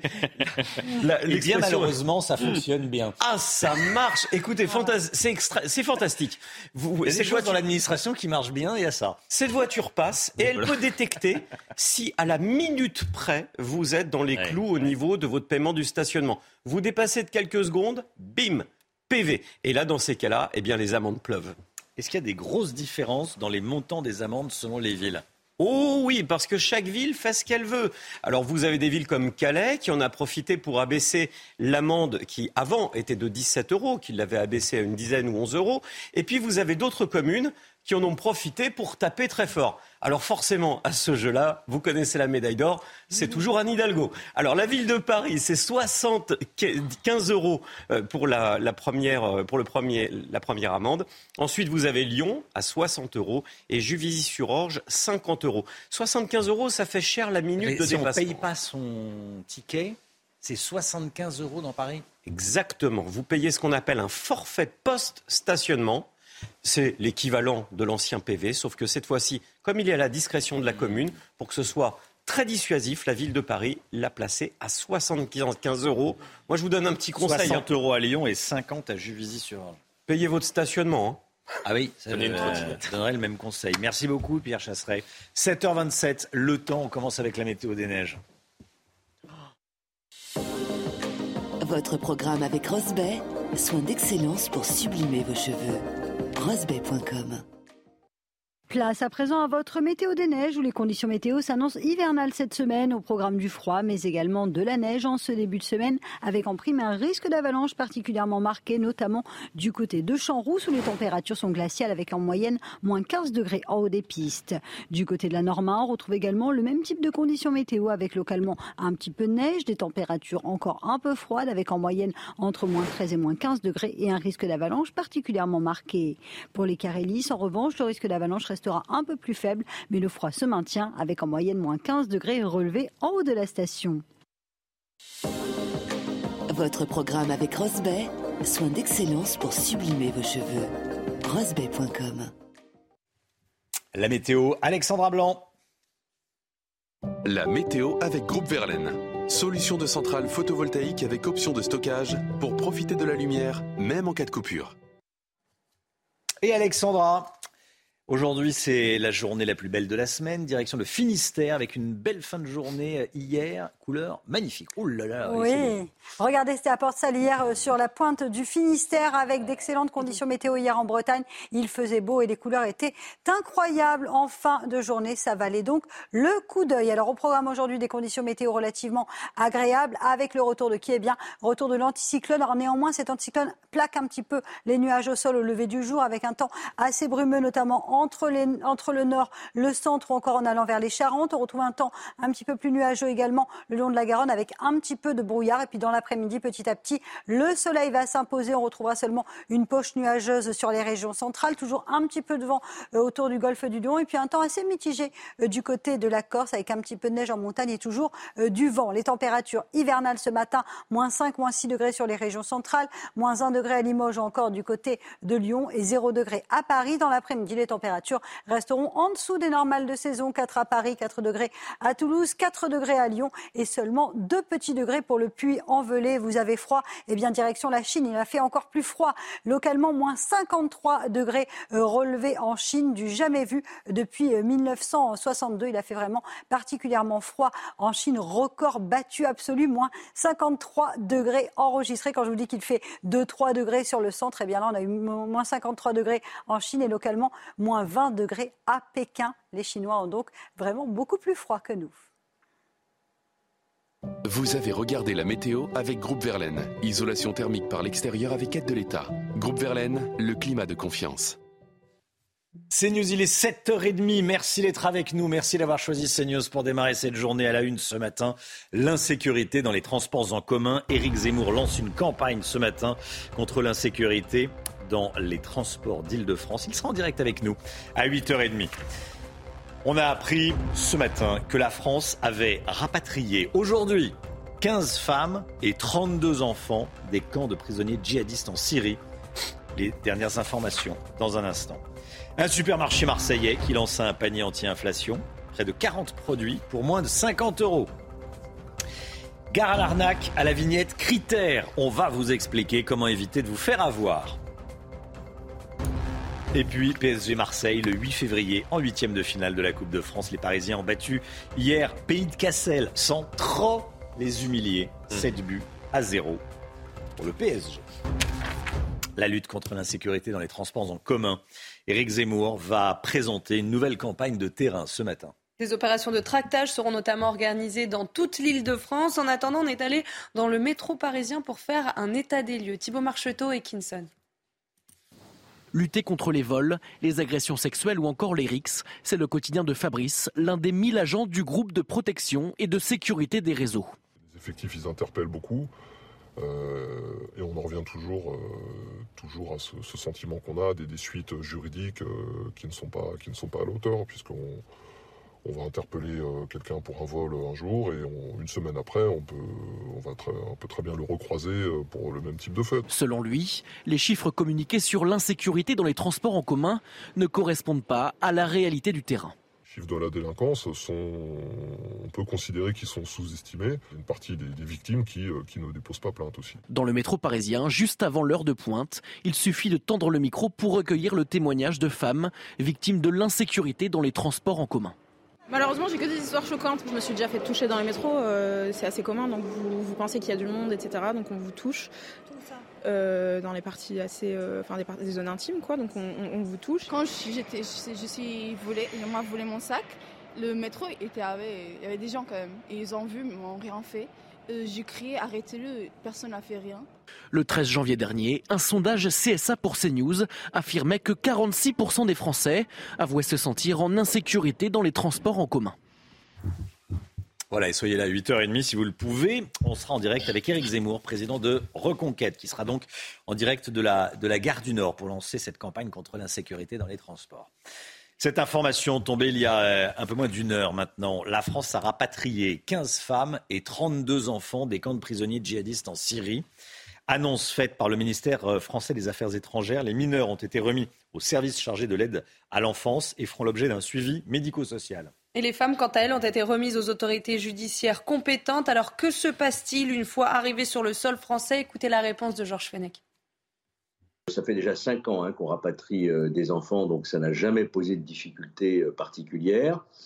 Euh, pour ce qui concerne les mères, évidemment, elles sont majeures, elles ont une responsabilité, donc elles sont judiciarisées, c'est-à-dire que dès leur arrivée sur le sol français, elles sont remises aux autorités judiciaires françaises qui leur imputent des infractions, notamment d'association de malfaiteurs à, entreprises terroristes. Et donc elles sont incarcérées et elles seront jugées plus tard, après une instruction, euh, pour ces faits dans lesquels elles encourent quand même 20 ans d'emprisonnement. Total Energy vient en aide aux TPE, les très petites entreprises. Le géant de l'énergie offre un rabais de 100 euros par mégawattheure aux très petites entreprises, une mesure qui vise à alléger les factures d'électricité. Cela s'ajoute à l'aide du gouvernement qui s'est engagé à, à, contenir le prix du mégawattheure à 280 euros sur l'année. Les syndicats des remontées mécaniques ont déposé un préavis de grève illimité à compter du 31 janvier prochain. Ils réclament notamment le retrait de la réforme des retraites. Alors comme tous les matins, on vous consulte, on vous donne la parole dans la matinale et ce matin, on vous pose cette question. Est-ce que vous comprenez que les syndicats se mettent en grève pendant les vacances? Écoutez vos réponses, c'est votre avis que je vois pas en quoi bloquer les vacances de certaines personnes pourrait faire changer quelque chose. C'est un blocage assez, euh, assez important et donc forcément, euh, moi je suis contre tout type de blocage et je trouve ça assez choquant effectivement qu'un syndicat puisse s'opposer à la liberté euh, d'aller et venir des, citoyens. Je pense que c'est un bon moyen parce que si s'ils font pression pendant les vacances de ski, ça veut dire qu'il y a plein de gens qui vont pas pouvoir accéder bah, aux stations de ski, donc bah, forcément il y a des réponses qui vont être attendues quoi. Comment lutter contre l'inflation en France? C'est le sujet euh, qui nous préoccupe tous. Bien sûr, un Marseillais a décidé de prendre les choses en main. Il a créé un supermarché anti-inflation avec une mesure extrêmement concrète euh, dont euh, parle le gouvernement. Hein. Oui, c'est une. Pourrait s'inspirer le gouvernement. Oui, exactement. Une proposition notamment de la ministre Olivia Grégoire. Il propose à ses clients un panier anti-crise à l'intérieur, 35 articles pour 49 euros. Stéphanie Rouquier. En avril dernier, Bruno Parisot reprend ce local en plein cœur du quartier Saint-Just à Marseille. Après quelques réaménagements, il ouvre son supermarché atypique avec une mission, lutter contre la vie chère. L'idée, c'est de développer des produits de qualité à bas prix. Donc on y arrive parce qu'on arrive à négocier avec nos fournisseurs et surtout parce qu'on a baissé notre marge. Voilà. L'entrepreneur propose des produits 20% moins chers qu'en grande distribution et des paniers anti-inflation. Là, c'est un panier type qu'on avait, qu'on avait fait tout à l'heure. il y a 35 articles et le prix de vente est de 49,99 euros. Donc pour moins de 50 euros, vous avez 35 articles que vous choisissez dans le magasin. Par rapport à la, concurrence des autres magasins traditionnels, c'est entre 65 et 80 euros. Aujourd'hui, 120 références peuvent composer ce panier anti-crise. Bruno Parisot espère élargir son offre à plus de 400 produits d'ici quelques mois. Voilà, le supermarché anti-inflation, le panier anti-inflation, on va en parler avec vous dans un instant. Et le Guillot. Attention aux arnaques à la vignette critère. Les ZFE, les zones à faible émission, fleurissent dans tout le pays. Et vous êtes de plus en plus nombreux à commander des vignettes sur Internet. Et là, méfiance. Bah oui, puisque des escrocs ont trouvé un nouveau filon pour récupérer vos coordonnées bancaires via des SMS frauduleux. Soumaya Lalou. Nous sommes nombreux à avoir reçu les mêmes messages. On a reçu euh, deux SMS euh, en octobre qui nous disent Nos agents ont constaté que vous n'étiez pas muni de la vignette réglementaire. Veuillez la récupérer via. On a donc un site internet. Et quand on se rend sur ce site, on réalise qu'il a été supprimé. Donc c'était bien un site frauduleux. Via ces SMS, les victimes sont invitées à cliquer sur le lien. Une fois sur le site, on leur demande d'entrer leurs données bancaires. La vignette est obligatoire dans 11 agglomérations elle sera bientôt dans 43 métropoles qui deviendront des zones à faible émission. Les escrocs en profitent et multiplient les tentatives. Officiellement, 53 cas ont été signalés en 2022. Le montant des prélèvements atteint parfois plusieurs milliers d'euros. Pour éviter toute arnaque, il y a une consigne à suivre. Euh, à partir du moment où on reçoit quoi que ce soit, on ne va pas sur le site, on ne clique pas, si on a besoin effectivement d'une vignette critère, on va sur le site officiel et c'est par le site officiel que vous pouvez acheter votre vignette critère. Mais il ne faut surtout pas répondre à un appel, à un SMS, quoi que ce soit qui vous vendrait une vignette critère. Par ailleurs, le macaron coûte 3,72 euros. Pas un centime de plus. Les fraudeurs risquent 5 ans de prison et 375 000 euros d'amende. en fait, il faut, taper euh, critères dans votre moteur de recherche préféré, et puis vous allez sur le site, euh, euh, le site officiel. Mais voilà, pas répondre à, pas répondre à un SMS. On va vous parler de la victoire, bien sûr, des superstars du PSG contre le petit pousset nordiste. Pays de Cassel, les Parisiens se sont imposés 7 buts à 0 hier soir contre Pays de Cassel. Le stade Bollard, regardez, était plein. Bon, il y avait de la bonne humeur. Il n'y a pas eu de miracle. De la bonne humeur, mais pas de miracle. Non, hein. pas de miracle quand même. 7 buts pour euh, le Paris Saint-Germain. Kylian Mbappé a ouvert le score à la 30e minute et ne s'est pas arrêté là puisqu'il a inscrit un quintuplé. Un quintuplé qui lui a permis de devenir le co-meilleur buteur de l'histoire de la Coupe de France avec 29 buts en 25 rencontres de Coupe de France. Il égalise désormais le score de Jean-Pierre Papin. Voilà, et puis Marseille affrontera pour les huitièmes de finale de la Coupe de France, euh, affrontera Paris. Hein.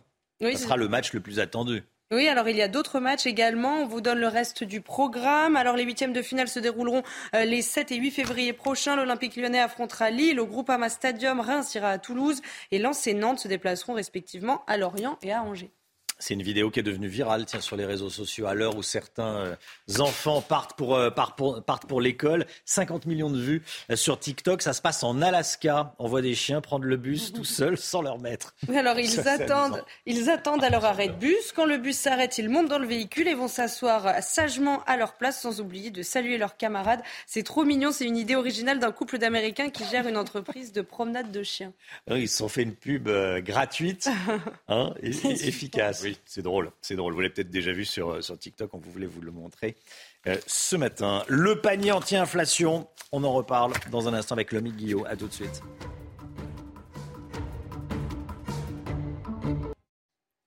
C'est News, 7h43. Tout de suite, euh, le point info. Avant de parler du panier anti-inflation, le point info avec Chanel Housteau. Elisabeth Borne se dit prête à associer des jeunes aux politiques sur le climat. La Première ministre a participé à un conseil national de la refondation consacré à la jeunesse et à l'écologie. Une trentaine de jeunes étaient présents à Matignon. Vous pouvez compter sur moi et sur mon gouvernement pour aller dans ce sens-là, a dit la Première ministre. La guerre en Ukraine, la Pologne va livrer 14 chars léopards de fabrication allemande à Kiev et ce, sans l'aval de Berlin. Le Premier ministre polonais a déclaré Même si nous n'obtenons pas l'accord des Allemands, nous donnerons nos chars à l'Ukraine dans le cadre d'une petite coalition, y compris si l'Allemagne n'en fait pas partie. Et le Bocuse d'Or est attribué au Danemark. Le prestigieux concours culinaire s'est tenu hier à Lyon. C'est la troisième fois que le pays est vainqueur. La dernière fois, c'était en 2019. Tenante du titre, la France, représentée par Naïs Pirolet, seule chef femme candidate, a terminé cinquième du classement. Vivez un moment d'émotion devant votre programme avec XXL Maison, mobilier design et décoration. Le gouvernement a annoncé la création d'un panier anti-inflation pour mars. Avec 20 produits à prix minimum on a de nouvelles informations. Le Guillaume avec nous. Est-ce qu'on sait déjà euh, ce qu'on va trouver déjà dans ce panier? Oui, on sait qu'on ne trouvera que des produits MDD, marques de distributeurs, selon les informations du site Capital. Les marques nationales seraient donc exclues de ce panier. On sait également que la liste de 20 produits semble assez difficile à tenir. Hein. Elle pourrait donc être élargie. Et puis on sait enfin que la composition du panier pourrait varier selon l'inflation, par exemple, avec des produits euh, plus ou moins chers, euh, selon la météo ou selon les demandes des consommateurs. Si on regarde ce qui qui se passe en Grèce, où il existe un panier similaire qui aurait d'ailleurs inspiré le gouvernement français, eh bien ce sont 51 produits répartis dans 31 catégories qui sont proposés à prix minimum et bloqués aux consommateurs. Ça va du pain aux pâtes en passant par le lait, la farine, le riz ou encore la viande. Autre différence entre la France et le panier grec, là-bas il a été imposé par la loi avec même une amende prévue pour les euh, commerçants qui ne, ne jouent pas le jeu, alors qu'en France le gouvernement ne souhaite pas légiférer mais simplement inciter les distributeurs à proposer ce panier. Alors, Lomic, les distributeurs sont-ils prêts à jouer le jeu, justement? Oui, tous les distributeurs ont fait euh, savoir qu'ils étaient favorables à la mise en place de ce panier. Ils sont d'ailleurs reçus en ce moment, hein, toute cette semaine, par Olivia Grégoire, la ministre déléguée au commerce à l'origine de cette idée, qui a euh, envie et qui a euh, exprimé le souhait que ce panier soit mis en place dès le mois de mars, donc assez vite. Ce panier qui a été mis en place en Grèce, il a vraiment fait baisser les prix là-bas? Oui, il a limité l'inflation, hein, qui était euh, encore plus euh, impressionnante qu'en France sur les produits alimentaires. Et il a contribué, selon le gouvernement grec, à faire baisser les prix, 80 euros d'économie par mois pour les ménages. Mais c'est aussi parce que la liste des produits est la même dans tout le pays et que les magasins sont obligés de publier les prix sur un site euh, commun, ce qui permet de comparer et surtout ce qui fait baisser les prix, puisque chaque magasin a envie de, proposer les prix les plus attractifs. En France, le gouvernement souhaite laisser chaque enseigne composer librement son panier, en clair décider de ce qu'elle mettra euh, dans son panier. Ça risque de rendre impossible toute comparaison et donc au final de limiter l'intérêt de ce panier et son impact sur les prix.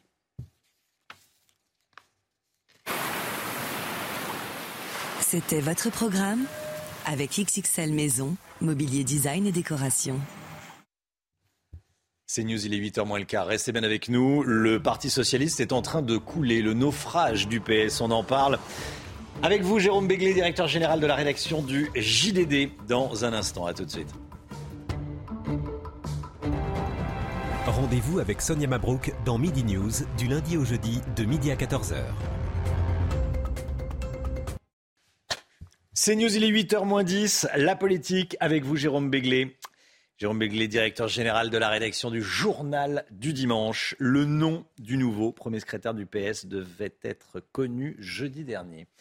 Près d'une semaine plus tard, la polémique fait rage encore ce matin entre les deux finalistes, Olivier Faure et Nicolas Meyer-Rossignol. Bah, ce, devait être une simple formalité. Candidat à sa succession, euh, Olivier Faure allait être élu sans panache, mais sans drame. Pour une raison très simple, il était le plus petit dénominateur commun dans la famille socialiste. Vous savez, celui qui se tient bien à table, qui ne fait d'ombre à personne et qui n'effraie pas les ambitieux, tant son manque de charisme ne l'emmènera nulle part. Sauf que le PS euh, est passé du statut d'un parti de masse à un parti de grands élus. Euh, ceux-ci comptent, euh, c'est-à-dire des maires, des conseillers départementaux, des conseillers régionaux, présidents d'exécutifs régionaux, et ceux-ci pèsent lourd. Or, ils méprisent Olivier Faure et ne lui pardonnent pas d'avoir euh, fondu leur parti dans la NUPES et d'en avoir fait le supplétif de la France insoumise. Ils ont donc trouvé un challenger, Nicolas Meyer-Rossignol, assez peu connu du grand public. Il est maire de Rouen, ancien président de la région Haute-Normandie, et il est soutenu par, par exemple, Anne Hidalgo, maire de Paris, Carole Delga, présidente de la région euh, Occitanie, mais aussi par François Hollande, Bernard Cazeneuve et les amis de Laurent Fabius. Euh, Maillard-Rossignol devait rééquilibrer le parti plus vers une, une ligne social-démocrate euh, face à, à, la stratégie tout à gauche de son adversaire. Il se présente d'ailleurs lui-même comme un tenant, je cite, d'une gauche social-démocrate, républicaine, humaniste et écologique. Mais voilà, les errements de Mélenchon d'un côté et la campagne sans aucun tonus de fort de l'autre euh, ont découragé quelques fervents socialistes de voter comme la direction souhaitait. Résultat, moins de 25 000 électeurs et un parti littéralement coupé en deux au terme d'une élection où les, où les tripatouillages ont été très nombreux. Bon, le tableau est dressé. Comment le, le Parti socialiste peut-il sortir de cette impasse maintenant, Jérôme? Ben, il peut ne pas en sortir, tout simplement. Le congrès de Marseille, qui débute vendredi et devait introniser euh, le nouvel élu, est d'ores et déjà gâché. Impossible de faire croire que l'on est uni quand on s'est envoyé tant d'ondes d'oiseaux et tant d'arrangements de dernière minute à la figure. Donc l'opération reconquête est, ratée. Et puis le PS montre qu'il excelle à, à ne pas marquer des buts immanquables. L'étoile Mélenchon pâlit. Tandis que la réforme des retraites offre enfin un espace d'expression politique aux socialistes. Bref, il y avait un trou de souris dans lequel il pouvait exister à nouveau patatras, le PS passe maintenant son temps à s'entretuer et à rater l'occasion. Moins il a d'adhérents, à peine 45 000 officiellement, plus il se livre à une guerre des chefs mortifères et moins il se préoccupe de mettre son logiciel à jour. Et puis, euh, quelle mauvaise publicité pour les partis de gauche et la politique en général. Euh, chez LFI, on excommunie sans vergogne et on nomme un chef sans élection. Et au PS, on bourre les urnes euh, sans retenue et on tente d'imposer un résultat auquel vraiment personne ne croit. Et après, on va donner des leçons de morale à tout bout de champ et on traitera les ennemis politiques de fascistes ou d'antidémocratiques alors euh, qu'avec l'épisode qui se joue sous nos yeux, euh, ni l'un ni l'autre ne devrait pavoiser. Merci beaucoup, Jérôme Béglé, OPS, on bourre les urnes. C'est vrai qu'il y a de fortes suspicions, il y a des vidéos qui traînent sur Internet, effectivement, euh, douteuses.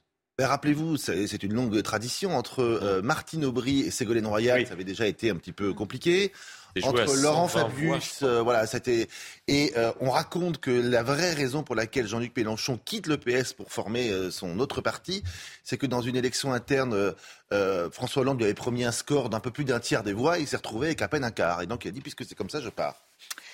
8h15, soyez là. Fabien Roussel, secrétaire national du Parti communiste français, sera l'invité de Laurence Ferrari.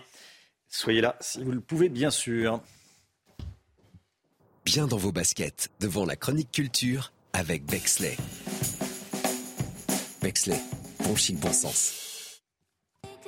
Le réveil en musique, comme tous les matins. Ce matin, en réveil en musique calme, avec Cathy Melua, nouveau titre de Cathy Melua, qui signe son grand retour après deux ans d'absence.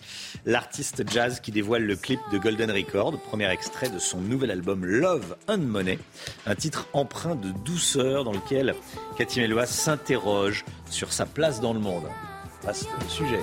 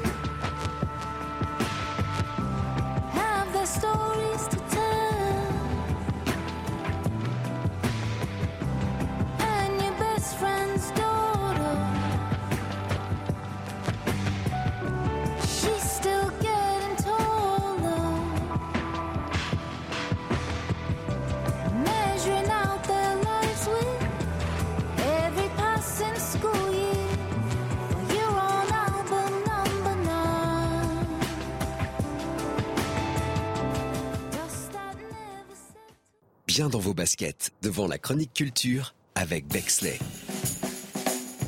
Bexley, bon chic, bon sens. Restez bien avec nous. Cette information déjà tombée il y a quelques instants. Euh, trafic totalement interrompu à la gare de l'Est à Paris à cause d'une panne. Reprise espérée du trafic selon la SNCF à 10 heures. Ça, c'est une première info. Et puis, euh, si vous circulez en, voiture, en revanche, le prix de l'essence atteint des sommets. La moyenne hein, pour un litre d'essence vient frôler, lécher, j'allais dire, les 2 euros le litre. 2 euros le litre. On en parle dès le début du journal de, de 8 heures. Tout d'abord, c'est la, météo avec euh, Alexandra Blanc. Le temps. La météo avec Groupe Verlaine. Solution de centrale photovoltaïque avec option de stockage pour profiter de la lumière, même en cas de coupure. Des conditions météo qui vont s'améliorer en cette journée de mardi grâce à qui Eh bien, grâce au retour de l'anticyclone et donc conséquence, retour à un temps beaucoup plus clément, même si on devrait conserver une poche nuageuse principalement entre les Charentes et les régions centrales, mais partout ailleurs, l'anticyclone a tendance un petit peu à grignoter les nuages et donc conséquence, on aura du soleil, notamment près des côtes de la Manche, sur les régions du nord ou encore en allant vers le sud-ouest, on retrouvera toujours un risque d'avalanche en montagne. On a eu beaucoup de neige hier euh, sur les Alpes. Eh bien, attention aujourd'hui, quelques flocons, mais surtout un risque risque d'avalanche bien présent et puis du un temps assez mitigé du côté de la Corse avec toujours du vent, mais également un petit peu de neige. Retour de la bise également sur les régions du nord et donc conséquence, eh bien parfois le ressenti restera glacial avec des températures qui restent toujours en dessous des normales de saison. Le froid va se maintenir également en cette journée euh, de mardi, seulement 4 degrés à Besançon ou encore à Paris, 4 degrés à Lyon ainsi que du côté de Limoges, 4 degrés seulement à Toulouse et c'est un petit peu plus doux en allant vers Marseille ou encore vers Nice avec en moyenne entre 12 et 13 degrés, mais on reste clairement en dessous des normales de saison. La suite du programme, est bien, demain, une journée bien nuageuse sur les trois quarts du pays. On va de nouveau conserver un temps très calme, toujours du grand beau temps entre les Pyrénées, le Languedoc-Roussillon ou encore la région Provence-Alpes-Côte d'Azur. Vous aurez un petit peu de neige sur les Alpes du Sud, le tout dans les températures qui vont rester hivernales. Et oui, seulement 5 degrés demain après-midi sur les régions du Nord. Pour la suite du programme, on va surveiller jeudi un petit épisode en pleine, principalement entre le sud-ouest et le nord-est. Et puis à partir de vendredi, grand beau temps avec la bise qui continuera de souffler. Donc, conséquence, les températures devraient rester encore bien froides, au moins jusqu'à la fin du week-end. Vous avez regardé la météo avec Groupe Verlaine. Isolation thermique par l'extérieur avec aide de l'État. Groupe Verlaine, le climat de confiance. C'est News, il est bientôt 8h. Merci d'être avec nous. L'équipe est là, bien sûr, comme tous les matins. On est avec Chana Lousteau, on est avec Florian Tardif, Jérôme Béglé est avec nous et on est avec Lomi Guillot, bien sûr. Écoutez bien, le prix du litre de carburant frôle désormais les 2 euros. Vous avez bien entendu. On n'avait pas vu ça depuis le mois d'août. Reportage dès le début du journal. L'insécurité dans les transports en commun. Éric Zemmour lance une campagne ce matin. Il sera en direct avec nous à 8h30. Et puis on va rejoindre Augustin Donadieu en direct de la gare du Nord. A tout de suite Augustin. La grève contre la réforme des retraites et les professionnels des remontées mécaniques dans les stations de ski qui veulent faire pression. Ils menacent d'une grève illimitée durant les vacances. Quatre hommes jugés aujourd'hui à Roanne, accusés de s'être fait justice eux-mêmes. Ils sont accusés d'avoir attaqué un mineur qu'ils soupçonnaient d'avoir agressé sexuellement la fille de l'un d'entre eux. Et puis, sujet un petit peu plus léger, le match basket contre Mocassin. Le Mocassin qui fait son comeback au pied des Français. On en parle ce matin. Le prix de l'essence est au plus haut depuis cet été. Depuis la fin de la ristourne gouvernementale, les prix ne cessent d'augmenter, Chana. Hein. Et beaucoup de stations ont dépassé la barre symbolique des 2 euros le litre. Mathilde Couvillère-Flornois. Cet automobiliste vient de faire le plein pour la modique somme de 124,90, c'est énorme. Ah bah avant, je passais largement, euh, j'étais euh, entre 80 et 90. Avec la fin de la ristourne à la pompe de 10 centimes en décembre dernier, on approche dangereusement des 2 euros le litre d'essence. Le samplon 95 a augmenté de 4,3 centimes pour un prix moyen de 1,91 euros le litre. Le samplon 98 a lui augmenté de 4,3 centimes pour 1,99 euros le litre. Et enfin, le gazole coûte environ 1,95 euros. C'est une augmentation de 3,8 centimes le litre. Cette nouvelle hausse des prix à la pompe agace les usagers. Je comprends pas, je pense qu'on paye le Covid. Révolter, euh, pourquoi révolter On n'a pas le choix. Il hein.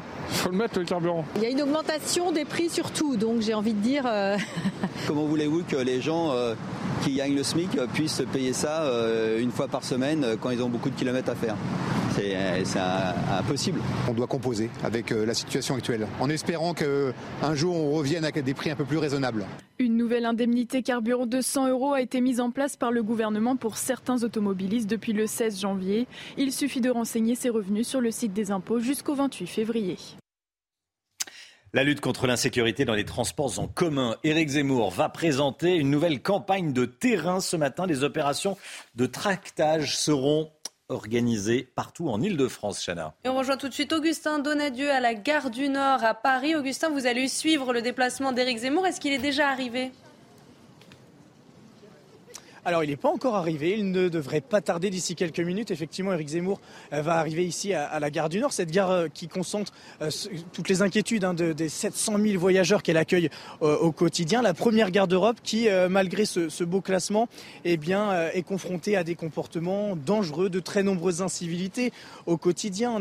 En, témoigne l'attaque au couteau, vous vous en souvenez, le 11 janvier dernier, ou les nombreuses incivilités, encore une fois, au quotidien devant cette gare, avec de très nombreux vendeurs de, de cigarettes à la sauvette, des euh, toxicomanes notamment à cause de cette euh, salle de, consommation euh, de, stupéfiants, non loin de là, à 200 mètres. Alors effectivement, Éric Zemmour a décidé eh bien, de mettre un, coup de projecteur sur ces incivilités que bon nombre de voyageurs eh bien, ne veut plus voir au quotidien. Éric Zemmour est attendu dans quelques minutes ici à cette, à cette gare du Nord. D'ailleurs, ses équipes de tractage sont déjà devant cette gare eh bien, à, appeler bien, tous ces voyageurs à prendre position contre les incivilités et contre toute forme d'agression dans les transports en commun euh, parisiens en particulier, puisque 330 agressions ont été euh, recensées en, 2000, euh, en 2022. Merci beaucoup Augustin Donadieu en direct de la gare du Nord. 8h30, on sera en direct avec Éric Zemmour, président de Reconquête, 8h30 dans, dans la matinale. CNews. À propos de gare, je vous le répète, un trafic totalement interrompu à la gare de l'Est à Paris à cause d'une panne. La SNCF espère que le trafic reprendra normalement à 10 heures ce matin. Donc euh, trafic extrêmement compliqué en, région parisienne, tout ce qui transite par la gare de l'Est. C'est un nouveau coup de pression contre le gouvernement. Les syndicats des remontées mécaniques ont déposé un préavis de grève illimité à compter du 31 janvier prochain. A priori, pas d'inquiétude pour les vacances de février. Les saisonniers ne devraient pas faire grève tous les jours. En revanche, les deux syndicats que sont FO et la CGT laisse planer la possibilité d'une journée euh, d'arrêt dans les stations. Il réclame le retrait de la réforme des retraites, mais aussi de meilleurs salaires et une assurance chômage adaptée aux saisonniers. Il y a beaucoup de revendications. Christophe Dupuis, délégué CGT de la Plagne, était en direct avec nous à 7h10. Il espère que la grève restera un préavis. Écoutez. Oh, il faut qu'on arrive à être, être soudés. D'ailleurs, on se, on se, félicite aussi que nos camarades de FO euh, nous rejoignent du coup dans ce, dans ce mouvement qui a bien été suivi. Il hein. faut savoir que nous, on a une trentaine de stations hein, au niveau de la CGT qui ont déposé des préavis limités. Je dirais, c'est au patron aussi de, de faire, euh, de, de, se mettre un petit peu avec nous et faire pression euh, au niveau bah, du MEDEF, du syndicat, de leur syndicat qui est pour nous Domaine Skiable de, de France, et puis faire pression au niveau de, au niveau de l'État pour que euh, c'est, cette, euh, que ce soit qu'un préavis et qu'il n'y ait pas de grève derrière. Voilà, bon, ça fait. Euh, effectivement, on était en direct avec Christophe Dupuis à, 7h10. Il y avait beaucoup de, beaucoup de revendications. Quand on peut travailler jusqu'à 62 ans, est-ce qu'on ne peut pas travailler jusqu'à 64 Jérôme Béglé, avec Guillaume? Bon. Non, mais déjà. Ah, vous allez être embauché. C'est-à-dire? Bah, Par le gouvernement, si on peut travailler jusqu'à 62 Sur certains postes. Sur, certains postes, bien sûr. Deux raisonnements. D'abord, quand on sait que les stations de ski relèvent de deux années très compliquées avec le Covid, hmm. que euh, ces emplois saisonniers sont des emplois indispensables pour les gens qui les pratiquent, puisqu'ils cumulent un certain nombre d'emplois pour avoir euh, leur point, si j'ose dire, à la fin de l'année et de leur vie. troisièmement, quand on sait que euh, le réchauffement climatique euh, mm. plonge ces stations dans des futures difficultés, faire grève, c'est quand même un petit peu étrange. Mm. Deuxièmement, pour ceux qui skient un petit peu, on voit parfois dans le bas des stations des gens d'un certain âge, si je puis dire, euh, qui sont perchistes ou qui s'occupent de remontées mécaniques. Donc ça fait aussi pour ces gens-là des compléments de salaire où franchement ce mouvement de grève me semble assez euh, baroque. Voilà, voilà, voilà. Non, non, je parlais bien sûr, évidemment, pour, certains postes, notamment ceux-ci. Euh, merci Jérôme Béglé. Vous vous souvenez sans doute de cette affaire à Roanne. En octobre dernier, un père de famille avait été arrêté pour s'être fait justice lui-même, Chana. Avec l'aide de trois amis, il s'en était pris à un mineur qu'il soupçonnait d'avoir agressé sexuellement sa fille. Eh bien, les quatre hommes seront jugés cet après-midi à partir de 13h au tribunal correctionnel de Roanne. Écoutez l'avocat du père de famille et le procureur de Roanne, justement. Violence, il ne les revendique pas, il les regrette profondément. Il exprimera des remords devant la juridiction par rapport à l'attitude qu'il a eue et il expliquera que cette attitude a pour origine la colère qui était la sienne quand il s'est retrouvé en présence de cet homme. Il a pensé à ce qui avait été fait sur sa fille. Et pendant quelques secondes, il a perdu un peu la raison. Euh, je peux comprendre aussi l'émotion, je peux comprendre la colère de ce papa, mais je ne, je ne comprends pas et surtout je n'accepte pas euh, que celui-ci se soit déchaîné à l'aide de ses trois amis sur le mineur plus de 24 heures après la commission des faits. C'est News, il est 8h06. Élégant, décontracté. C'est un sujet dont on parle dans les, dans les familles, dans les, euh, chez tous ceux qui s'achètent des, des, chaussures. Le mocassin fait son grand retour. Il y a le match basket-mocassin. Il y a ceux qui préfèrent la basket, ceux qui préfèrent le, mocassin. Mais le mocassin marque des points, hein, Chana Oui, la vente de ces chaussures indémodables est en hausse depuis euh, plusieurs mois. Alors comment expliquer cette popularité? On voit ça avec Alexandre Distel et Célia Barotte. Au bureau, il y a ceux qui portent des baskets des bottines et de plus en plus de jeunes collaborateurs qui choisissent les mocassins. Ces chaussures basses, rectangulaires et sans attache font de l'ombre aux autres modèles. Et pour ce vendeur, ses clients sont surtout nostalgiques. Dans la garde-robe euh, de leurs parents, ils voyaient toujours ce mocassin. Ils le trouvaient euh, un peu vieillot. Et là, c'est des sneakers. Et euh, ils ont commencé à mettre des mocassins. Et pourtant, dans la rue, les avis sont partagés sur le port des mocassins. C'est pas trop confortable aussi, je pense. Je suis plus en mode basket. On n'a pas de, de lacets, on peut les enlever facilement. C'est confortable, élégant, euh, passe partout. C'est pas, c'est pas trop dans l'air du temps en fait. Dans ce magasin, qu'il s'agisse de modèles classiques ou plus originaux, la vente de mocassins au cours des sept derniers mois a augmenté de 15%. C'est bien vendu euh, l'été dernier, c'était les marrons moyens comme celle-ci. Il y a un trou dans les stocks parce qu'on avait fait euh, une petite euh, série limitée de ce modèle-là en cuir grainé noir. Donc on a fait une petite série, on a tout revendu Enfin, tout, tout, tout, vendu en espace de trois semaines, plus ou moins. Facile à enfiler, les mocassins peuvent aussi s'accorder avec différentes tenues. Selon les amateurs de mode, c'est même un indispensable. On peut les travailler avec euh, soit une grosse chaîne ou une grosse plateforme pour donner vraiment du style et euh, marquer vraiment le look, ou vraiment une, une, euh, une petite, une petite semelle en cuir. Pour une bonne paire, il faut compter une centaine d'euros. Entretenus, les mocassins pourront être chaussés pendant 20 ans le retour en force des, des mocassins. C'est un, c'est un sujet euh, sympa. Alors effectivement, là, oui, les, les, baskets, euh, ça dure pas 20 ans, hein, comme les mocassins. Non. non même 20 ans pour des mocassins, je... c'est être confiant.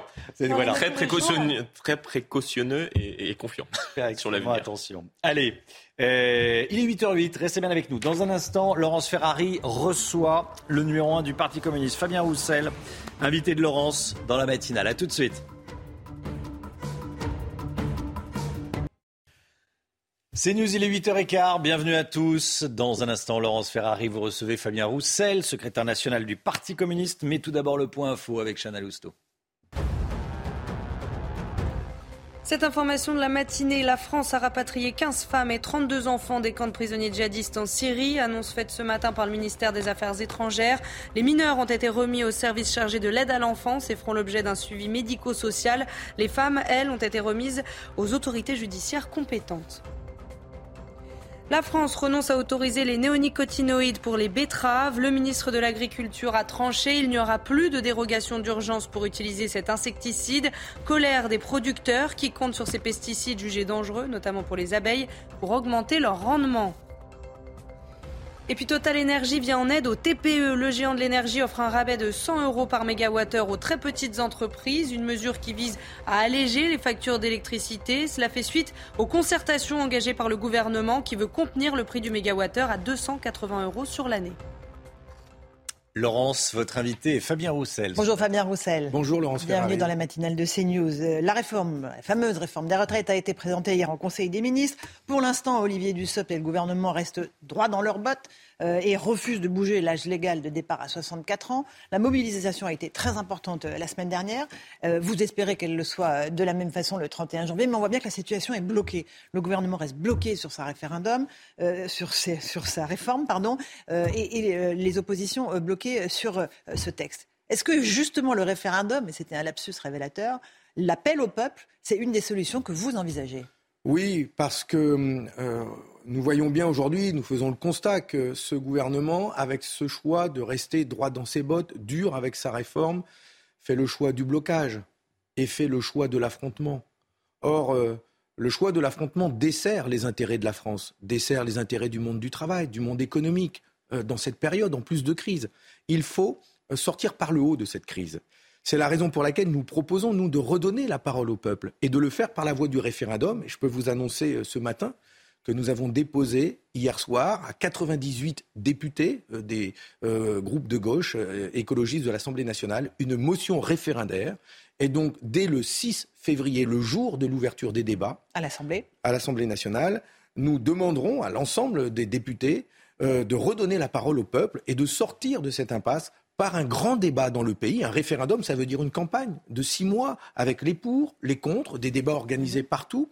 Je souhaite qu'il y ait des débats dans les entreprises, euh, dans, dans les services publics, euh, dans les facultés pour les jeunes, et que l'on débatte sereinement ensemble et que l'on choisisse. Mais Fabien Roussel, vous savez très bien qu'in fine, il faut aussi que le président l'autorise ce référendum Mais- pour qu'il soit mis en œuvre. Et donc il dira non. Mais c'est un appel au président de la République aussi qui doit trouver les voies de la sagesse, respecter le peuple. La France, ce n'est pas la France de Margaret Thatcher. Voilà. Et il faut que le président de la République l'entende. Notre pays ne doit pas être dirigé à l'anglo-saxonne. La France n'est pas la Grande-Bretagne de Margaret Thatcher, Voilà. plus, plus Et- exactement. Et, et donc, euh, la France euh, est un pays qui aime bien, justement, euh, exercer le pouvoir démocratique, s'exprimer, et bien qu'il donne la parole au peuple. C'est le seul moyen de s'en sortir et sortir de cette crise. Sinon, c'est la mobilisation. Oui, la mobilisation qui va continuer, vous l'espérez, de façon importante. Euh, vous avez la même proposition que le Rassemblement national. Jordan Bardella euh, propose lui aussi un référendum pour sortir de la situation. Vous, pouvez- vous pourriez unir vos forces? Bah, de toute façon, euh, le débat qu'il y aurait dans le pays si un référendum était euh, euh, proposé, eh bien tout le monde y participera. Chacun y donnera ses arguments. Nous n'avons pas du tout le même projet de réforme de retraite. D'ailleurs, je tiens à le dire à ceux qui pourraient être tentés par les sirènes de l'extrême droite, c'est que eux, dans leurs propositions de réforme qu'ils font, l'extrême droite, ils proposent eux d'améliorer notre système des retraites en, euh, euh, en faisant des économies sur nos cotisations sociales en supprimant l'immigration. C'est la suppression de l'immigration qui financerait leur réforme des retraites. C'est vraiment une arnaque. C'est c'est pas ça le sujet. Nous, nous disons autre chose. Il y a aujourd'hui dans notre pays des seniors, euh, des richesses produites par le travail. C'est une richesse. Pour certains, c'est une source de profit, comme Macron. Pour nous, c'est une richesse. Et cette richesse, il faut la répartir autrement, au service du progrès social. Et ce sont les propositions que nous mettons sur la table. Nous voulons en débattre avec les Français. Cette proposition de référendum, nous la portons. Le Parti communiste la porte depuis l'été dernier. J'ai fait cette proposition lors de nos universités d'été au mois d'août. Nous l'avons fait euh, par l'intermédiaire de Sébastien Jumel euh, à l'Assemblée nationale. Et donc maintenant, il est de la responsabilité du gouvernement d'engager ce débat. S'ils sont si sûrs d'eux, Mais et ils, sûrs que l'opinion publique est contre. les sondages le disent. mais oui, mais 68% ils veulent, ils sont disent la réforme. sur tous les tons. Quel intérêt aurait-il? Mais ils disent sur tous les tons, comme M. Dussopt hier sur votre antenne, qu'ils sont certains de convaincre les Français de la justesse de cette réforme, que cette réforme est juste, qu'elle va apporter du progrès. Eh bien, s'ils sont si confiants, mais qu'ils aillent dans les entreprises, qu'ils aillent parler aux salariés, aux femmes, aux, aux femmes, aux mères qui ont eu des enfants, qui vont subir cette réforme, qu'ils aillent convaincre. En tout cas, pour nous, c'est non. Nous voulons mettre des propositions sur la table, nous voulons un débat, et nous appelons à la mobilisation la plus forte et la plus puissante le 31 janvier euh, prochain. Un, mot des femmes, parce que vous l'évoquiez, les femmes seront plus impactées que les hommes par cette réforme. Euh, Sept mois en moyenne d'allongement de la durée de cotisation contre cinq mois pour les hommes. Euh, même Franck Riester, ministre des Relations avec le Parlement, reconnaît que les femmes seront un peu pénalisées par ce report de l'âge. Euh, et donc ça veut dire qu'il y a exactement l'inverse d'Elisabeth Borne et qu'il y a une véritable injustice pour les femmes. Mais c'est terrible. D'abord parce que les femmes sont celles qui subissent le plus les inégalités euh, liées au salaire. Elles perçoivent euh, 15 à 20% de salaire en moins et du coup, elles perçoivent des pensions de 40 inférieures à celles des hommes. Ce sont celles qui subissent le plus le, le- temps partiel, les carrières hachées. Vous vous rendez compte que ce gouvernement présente comme une mesure de justice que l'âge de 67 ans n'augmente pas. Ça veut dire que les femmes qui ont une carrière hachée vont devoir travailler jusqu'à 67 ans pour ne pas subir de décote et ils le présentent comme une mesure de justice. Mais est-ce qu'ils peuvent s'imaginer ce que représente une vie au travail pour une femme aide-soignante, pour une caissière, pour celle qui se lève à 5 heures du matin, qui travaille dans les usines comme chez moi euh, et qui ne bénéficie pas des- des- des- de, la, de la pénibilité de devoir travailler jusqu'à 67 Alors ans ils répondent congé parental. On va mettre le congé Mais- parental euh, dans et la ces boucle. femmes qui ne prennent Et pas de ne prennent pas, et celles qui ne prennent pas de congé parental, qui ont eu deux enfants, qui ont le droit donc à deux ans de trimestre cotisé validé parce qu'ils ont eu euh, deux enfants devront quand même travailler jusqu'à 64 ans parce que leur réforme des retraites, c'est double peine. C'est 43, 44 trimestres, mais c'est aussi allonger l'âge de départ à 64 ans. Et donc même quand on peut bénéficier de cela, eh bien, elles devront quand même travailler jusqu'à 64 ans. C'est vraiment une mesure la plus injuste, la plus inégalitaire en direction des femmes qui déjà sont aujourd'hui pénalisées dans le travail. Un petit mot sur l'emploi des seniors aussi. Est-ce que l'index mis en place pour les grandes entreprises va fonctionner ou est-ce que c'est du bluff? Mais cet index est une, une tartufferie. Euh, D'abord, il faut un décret. il faut le négocier avec le MEDEF. Et enfin, écoutez bien, euh, il faudra attendre, une fois qu'il sera mis en place, négocier avec le MEDEF, j'imagine le pire, trois ans pour pouvoir attendre trois ans pour voir si l'entreprise de plus de 300 salariés a respecté les règles d'un index. Et alors là, on verra s'ils ont éventuellement une, amende. Non mais, hé, on se moque de qui? C'est du foutage de gueule. Enfin, les Français qui sont concernés, qui sont au travail, ils disent mais ils se moquent de nous. Et pour la pénibilité, euh, à partir de 45 ans, euh, on, leur mettra un médecin, alors que nous sommes. Médical, oui. mais enfin, il y a des déserts médicaux partout. On manque de médecins pour soigner, et, ils vont nous faire croire que les médecins vont euh, nous mettre des critères de pénibilité. Ils sont hors sol. Alors, le Parti communiste est en première ligne, évidemment, avec les syndicats pour contester cette réforme. Qu'est-ce que vous pouvez faire de plus que la mobilisation de la semaine dernière? D'abord, je, d'abord, je salue l'intersyndicale. Grâce à cette intersyndicale, grâce à leur unité, il y a eu une mobilisation exceptionnelle, sans précédent, le 19 janvier euh, dernier. Nous avons, moi, je fais une proposition. Et j'en ai parlé avec des élus, des maires euh, de chez moi, de France, d'Île-de-France, du Sud. Je fais une proposition, c'est que le 31 janvier prochain, pour augmenter la mobilisation. Je sais que déjà des maires euh, ont euh, fermé symboliquement leur mairie le 19 janvier prochain. Eh bien, je les appelle, plus nombreux encore, je les appelle à prendre symboliquement des mesures de euh, solidarité envers le mouvement social. Je les appelle à fermer leur mairie les deux à trois heures euh, suffisantes pour que leurs agents puissent partir eux aussi euh, manifester le 31 janvier prochain. Je, leur, les appelle à mettre des banderoles sur les frontons de leur mairie contre le projet de retraite euh, de M. Macron. Je les appelle à donner des heures, à permettre à leurs agents de pouvoir manifester sans perte de salaire. Les maires solidaires de cette mobilisation. Les maires aussi, eux, sont confrontés à des agents dans leur collectivité qui ne rejettent cette réforme Macron très massivement. Beaucoup sont allés manifester pour la première fois parmi les agents de la fonction publique. Il faut leur permettre de le faire massivement le 31 janvier prochain. J'appelle les maires à être solidaires et à fermer symboliquement leur mairie. D'ailleurs, de la même manière, j'invite les commerçants, les artisans, les bouchers, les boulangers qui ont manifesté en colère et contre cette réforme, parce qu'elle arrive au, pire moment, mais en colère par rapport aux difficultés mhm. qu'ils subissent aujourd'hui, qu'ils ferment le rideau pendant 2-3 heures. c'est une perte sèche. Eux aussi.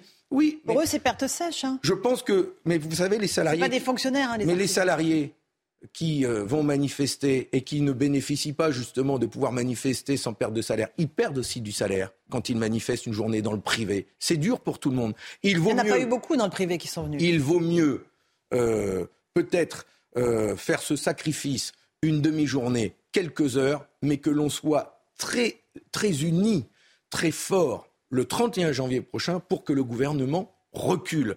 Et ce sera important pour la suite, parce que si on arrive à le faire reculer sur cette réforme de retraite, alors, alors il devra changer d'attitude, être moins méprisant vis-à-vis des Français, plus à l'écoute de ce qui se passe dans le pays. Et cette crise énergétique, d'ailleurs, dont je parle pour les artisans, elle, elle, elle frappe de plein fouet tellement d'entreprises aujourd'hui euh, qu'il faut apporter des réponses à tout le monde. Retirer cette réforme des retraites, apporter des réponses aux salariés et aux entreprises quant à la crise énergétique. Euh, retirer les retraites, vous n'arriverez pas à persuader le gouvernement, euh, si ce n'est à doubler la mobilisation dans la rue le 31 janvier. Mais c'est bien ça, l'objectif. Euh, nous avons, les, syndicats ont réussi à mobiliser plus de 2 millions de personnes le 19 janvier dernier. Eh bien, il faut se fixer l'objectif d'être encore plus nombreux. franchir un cap supplémentaire, que les jeunes euh, s'engagent, ils étaient déjà nombreux, qu'ils soient encore plus nombreux. Vous comprenez qu'un jeune se manifeste en disant euh, je veux travailler moins? Ah, mais Enfin, vous rigolez. Ils sont... non, mais vous comprenez? Mais c'est pas travailler moins. C'est je ne veux pas travailler jusqu'à 67, 68 ans. Enfin, les jeunes qui sont en faculté sont ceux qui vont sortir avec un, bac. Vous pensez qu'il y aura une autre réforme ben, qui va arriver derrière Ceux qui vont sortir avec bac plus 4, bac plus 5, qui vont partir à quel âge? Ils vont partir à quel âge, Madame Ferrari? Ils vont travailler jusqu'à 66, 67 ans? C'est ça l'horizon de vie? Eh bien, nous, nous disons que le travail euh, doit rester un moment de vie et d'épanouissement dans, dans, dans toute une vie, et la retraite aussi. Et c'est un projet de société que nous voulons défendre. Et la jeunesse, eh bien, les jeunes, les étudiants, ils ont intérêt à s'en emparer et à dire eux aussi ce qu'ils veulent. Mmh. Emmanuel Macron dit qu'il est légitime à faire cette réforme des 35 heures parce qu'il a été élu euh, des 35 heures, pardon, cette réforme des retraites parce qu'il a été élu là-dessus. Mais c'est une honte de dire ça. C'est une honte. Le président de la République a fait 28% au premier tour des élections présidentielles. Il 28%. non. il n'est pas légitime? Écoutez, Madame Ferrari, il a fait 28%. Et au second tour, Il en fait 58. 30 de plus. Mhm. Pourquoi? Parce qu'une grande partie, parce que toute la gauche a appelé à voter pour lui contre Marine Le Pen. Et En sachant qu'il y avait cette idée de qu'est-ce réforme qu'il des a retraites dit dans son programme. Et qu'est-ce qu'il a dit le soir du second tour, Monsieur Macron? Vous pouvez repasser la vidéo de ce qu'il a dit le soir du second tour Il a dit Je sais que beaucoup de Français ont voté pour moi pour faire barrage à l'extrême droite et pas pour mon programme. Et il a dit Cela m'oblige.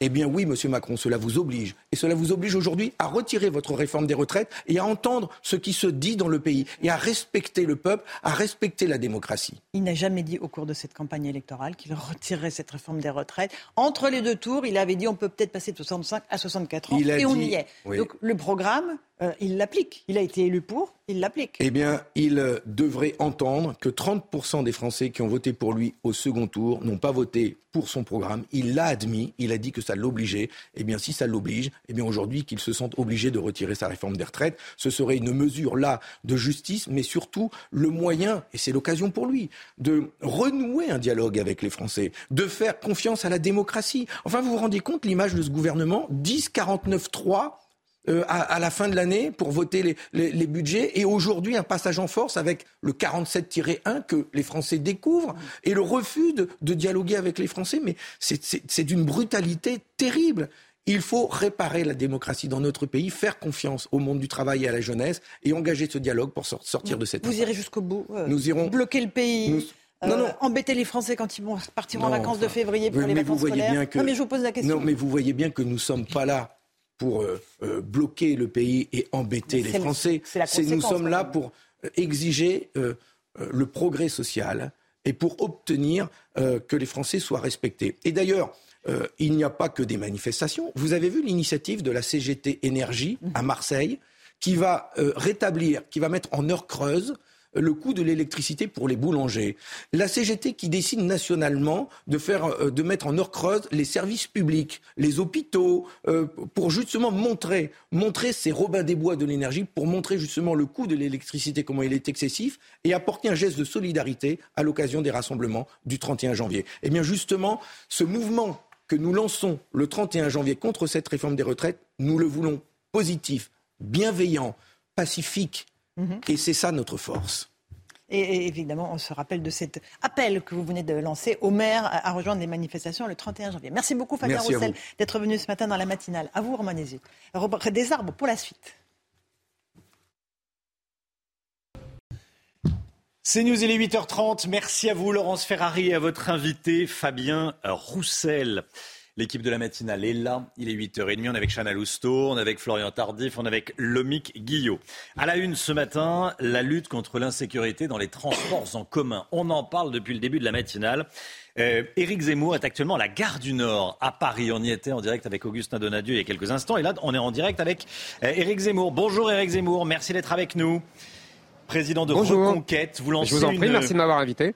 Vous lancez une, euh, une campagne de terrain ce matin sur le thème de l'insécurité dans les transports en commun en Ile-de-France, mais j'imagine au-delà de, euh, de l'Île-de-France. Pourquoi avoir choisi la, gare du Nord? Bah, tout simplement euh, parce que c'est devenu un symbole depuis une dizaine de jours. Vous, vous souvenez sans doute de l'agression de- au couteau par un, migrant euh, qui se prétendait euh, libyen, euh, qui aurait pu, qui aurait d'ailleurs euh, sans, est sans doute algérien, et qui devait était sous l'objet d'une une fameuse OQTF qui ne renvoie personne, mais qui a agressé plusieurs personnes dans cette gare du Nord. Et c'est assez symbolique puisque les transports en commun parisiens sont devenus l'épicentre de la délinquance et de la violence euh, et de euh, toutes les chiffres prouvent qu'elle explose depuis des années. Vous savez, il y a eu en 2021 euh, plus de 200 000 agressions ce qui fait à peu près 330 agressions par jour uniquement dans les transports en commun. Et tous, les, tous les Français, et surtout toutes les Françaises, savent les conséquences sur leur vie de tous les jours euh, de, cette, euh, de ces agressions permanentes. Euh, elles ne peuvent plus sortir le soir, elles ne peuvent plus s'habiller comme elles veulent, elles doivent faire attention en permanence à leur sac, etc. C'est un changement de mode de vie qui, que, tout le monde vit dans, dans- dans- sa vie de tous les jours. Et nous avons voulu, avec les militants de Reconquête, il y a à peu près des, centaines de militants Reconquête dans 60 gares, stations de métro ce matin, qui distribuent des tracts pour expliquer aux gens le rapport direct, longtemps nié, entre immigration et violence et insécurité. Et je pense que nous devons absolument, le, inlassablement, le rappeler aux Français. Alors, qu'est-ce que vous proposez euh, spécifiquement pour lutter contre l'insécurité dans les transports en commun et comme à la, gare du Nord, euh, dont on parle effectivement spécifiquement depuis des jours, dix jours suite à cette agression, mais depuis plus longtemps parce qu'il y a un vrai problème endémique d'insécurité dans cette gare? Vous savez, euh, il y a bien sûr des mesures techniques à prendre, euh, c'est-à-dire euh, plus de policiers, c'est-à-dire plus de surveillance, c'est-à-dire même une réforme de la justice pour plus de sévérité. ça, ce sont des mesures indispensables, techniques, que le gouvernement fait semblant de prendre, parce qu'en vérité, il ne les prend pas. Mais en tout cas, dans le discours, il le, prétend. Mais il ne faut pas oublier que vous pouvez prendre toutes les mesures de réforme, elles sont indispensables, mais que si vous n'arrêtez pas l'immigration, euh, c'est comme si vous faisiez euh, euh, une cotère sur une jambe de bois. Ça ne sert à rien. Donc il faut évidemment permettre à la police de mieux contrôler, de mieux surveiller, de mieux sanctionner. Il faut surtout que la justice suive, car le plus souvent, elle ne suit pas. Mais il faut surtout arrêter l'origine de tous ces maux qui est l'immigration. Et, ça, le gouvernement ne le fait absolument pas. Euh, vous avez vu récemment, euh, après la, petite mesure d'autorité euh, d'Emmanuel Macron, comme par hasard pendant la campagne présidentielle, qui avait réduit le nombre de visas à l'Algérie et au Maroc parce que ces pays ne nous reprennent aucun clandestin, le gouvernement, Emmanuel Macron, M. Darmanin, se sont couchés devant l'Algérie et ont rétabli des conditions normales devenues en France. C'est ça la différence entre eux et moi. Alors, le projet de loi immigration, euh, on en parle. Éric Ciotti, le patron des, Républicains, a dit qu'il ne le, voterait pas. Euh, est-ce que, selon vous, ça changera quelque chose? Écoutez, euh, vous savez, ça doit être le 20e ou le 22e ou que sais-je encore depuis 30 ans, loi sur l'immigration. je vais vous dire quelque chose de simple. C'est ce que j'ai expliqué déjà pendant ma campagne présidentielle si vous voulez prendre vraiment des mesures sérieuses pour arrêter l'immigration, vous ne pouvez plus les prendre par la loi, car elles, seront immédiatement interdites par le Conseil constitutionnel en fonction de sa jurisprudence depuis des années. La seule façon d'établir un plan sérieux de lutte contre l'immigration et d'arrêt de l'immigration, c'est de faire un référendum euh, et de demander aux Français s'ils approuvent un certain nombre de mesures et la, philosophie globale d'une politique euh, de renvoi des clandestins et surtout euh, d'arrêt de l'immigration. Donc ces lois-là, je n'en attends rien. Il y aura des mesures techniques, il y aura sans doute des mesures peut-être utiles, mais euh, ce, seront simplement des outils techniques qui seront donnés, car politiquement, on ne peut plus rien faire en fonction de la jurisprudence du Conseil constitutionnel et des juges européens. Selon vous, euh, ça doit donc passer, un, par un référendum, et deux, par euh, euh, le fait que le politique doit assumer l'application des OQTF, ce qui n'est pas le cas, effectivement, aujourd'hui, d'assumer, de renvoyer parfois mais vous savez, des pères de famille, d'enfants qui sont en France, mais de l'assumer. Bien sûr, ça c'est le minimum. Euh, c'est moi, ma politique est beaucoup plus globale. Moi, j'arrête toute immigration légale. Là, vous parlez des OQTF, ça veut dire que vous voulez renvoyer mm. les clandestins. Ça, c'est simplement le respect de la loi, la loi actuelle. Euh, il faut bien comprendre que la loi actuelle n'est absolument pas respectée et que la France est le pire des pays pour cela. Les autres pays européens font quand même un peu moins mal que nous. Euh, mais par ailleurs, il faut arrêter l'immigration légale, c'est-à-dire les 300 000, 275 000 ou 300 000 euh, euh, immigrés venus le plus souvent du Maghreb ou d'Afrique, euh, qui viennent légalement en France en raison du regroupement familial, comme étudiants, ou, ou, etc., qui demandent le droit d'asile, etc. Ce sont eux qu'il faut arrêter, car il n'y a pas d'immigration illégale s'il n'y a pas d'immigration légale. Les illégaux viennent chercher refuge chez les légaux. Et, les légaux protègent les illégaux, bien souvent. Et de toute façon, euh, on voit bien qu'aujourd'hui, euh, et on le voit bien ici, à la gare du Nord, il y a de plus en plus de quartiers où on n'est plus en France, où le mode de vie a changé, parce que tout simplement, euh, la population majoritaire a changé. Et c'est la population qui fait la nation, c'est la population qui fait le mode de vie, qui fait les mœurs, qui fait la, la, vie dans la cité. Et on voit bien aujourd'hui que dans de nombreuses cités françaises, en particulier à la gare du Nord, mais pas seulement, on n'est plus en France. Euh, on est dans une autre euh, contrée, on est dans une autre civilisation avec d'autres mœurs, et, c'est cela qu'il faut qu'il faut euh, qu'il faut arrêter. Éric Zemmour, j'ai une dernière question à vous poser qui n'est pas sur le thème de l'immigration mhm. et, de, mhm. et, de, l'insécurité, c'est sur la réforme des retraites. Quel est votre point de vue sur la réforme des, mhm. des retraites? On entend beaucoup Marine Le Pen, on entend beaucoup Éric Ciotti, on entend la gauche, évidemment. Qu'est-ce que vous en dites, vous? Écoutez, moi, je n'ai pas changé d'avis depuis la présidentielle. Pendant la présidentielle, j'avais dit que j'étais favorable euh, à une mesure d'âge qui reporte euh, l'âge de la retraite à 64 ans. Je, ne vais pas changer d'avis parce que Emmanuel Macron et son gouvernement ont repris euh, cette mesure. J'avais également proposé un index senior pour, si vous voulez, obliger les entreprises à garder euh, les, gens de plus de 50 ans, de plus de 60 ans, voire à en embaucher, car il est inutile de reporter l'âge de la retraite si, euh, on, euh, si les entreprises renvoient et les mettent au chômage, avant même qu'ils soient à la retraite. C'est une mesure indispensable à court terme pour sauver le système de répartition, je l'ai dit et je continue à le dire, au-delà de, euh, toute démagogie, je pense que c'est indispensable ponctuellement pour sauver ce système de répartition, parce que je vous rappelle que ce système de répartition euh, est en grand danger puisqu'il y a de moins en moins de cotisants pour de plus en plus de retraités.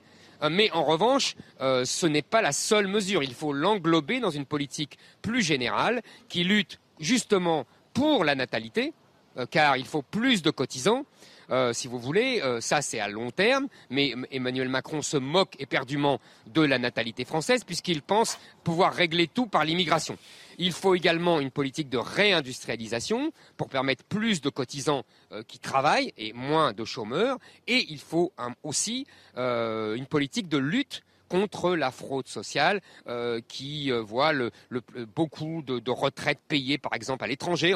On, a le cas précis de l'Algérie, euh, à des gens qui ont, travaillé un temps en France et qui sont morts depuis longtemps, ou alors des retraites qui sont servies à des gens qui n'ont jamais travaillé ici et qui sont supérieures à celles que touchent des pauvres agriculteurs ou des, ou, des, artisans. Vous voyez, donc il y a une mesure ponctuelle qui est effectivement l'allongement de la durée euh, de, l'âge de la retraite, euh, ce qui se fait dans toute l'Europe. On ne peut pas y échapper si on veut sauver le système de répartition, mais il faut, l'insérer dans une politique beaucoup plus globale, qui peut d'ailleurs également euh, imaginer des pistes vers un système de capitalisation qui serait évidemment à côté du système de répartition. Ça existe déjà pour les fonctionnaires.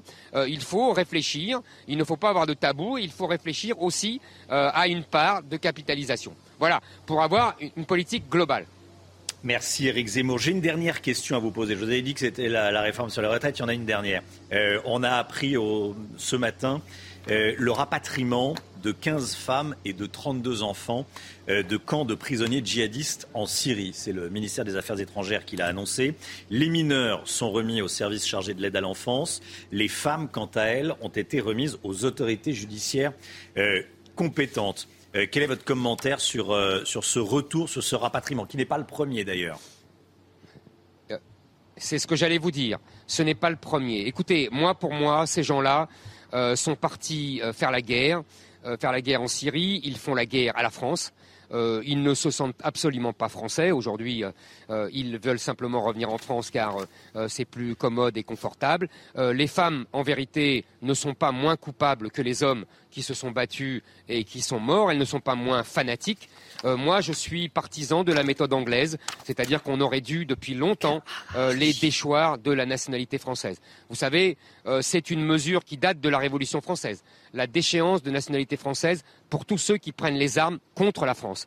Euh, moi, je suis partisan de cette mesure. On n'aurait pas eu à les rapatrier. Ils seraient devenus étrangers. Les Anglais ont adopté cette mesure et je suis tout à fait favorable à ce qu'on fasse ça en France. Malheureusement, le gouvernement français, sous des prétextes humanistes, je dis bien des prétextes humanistes, car ces gens-là sont des ennemis de la France euh, et les rapatrie faisant euh, de, des, bombes à, retardement, comme pour les, djihadistes qui vont bientôt sortir de prison.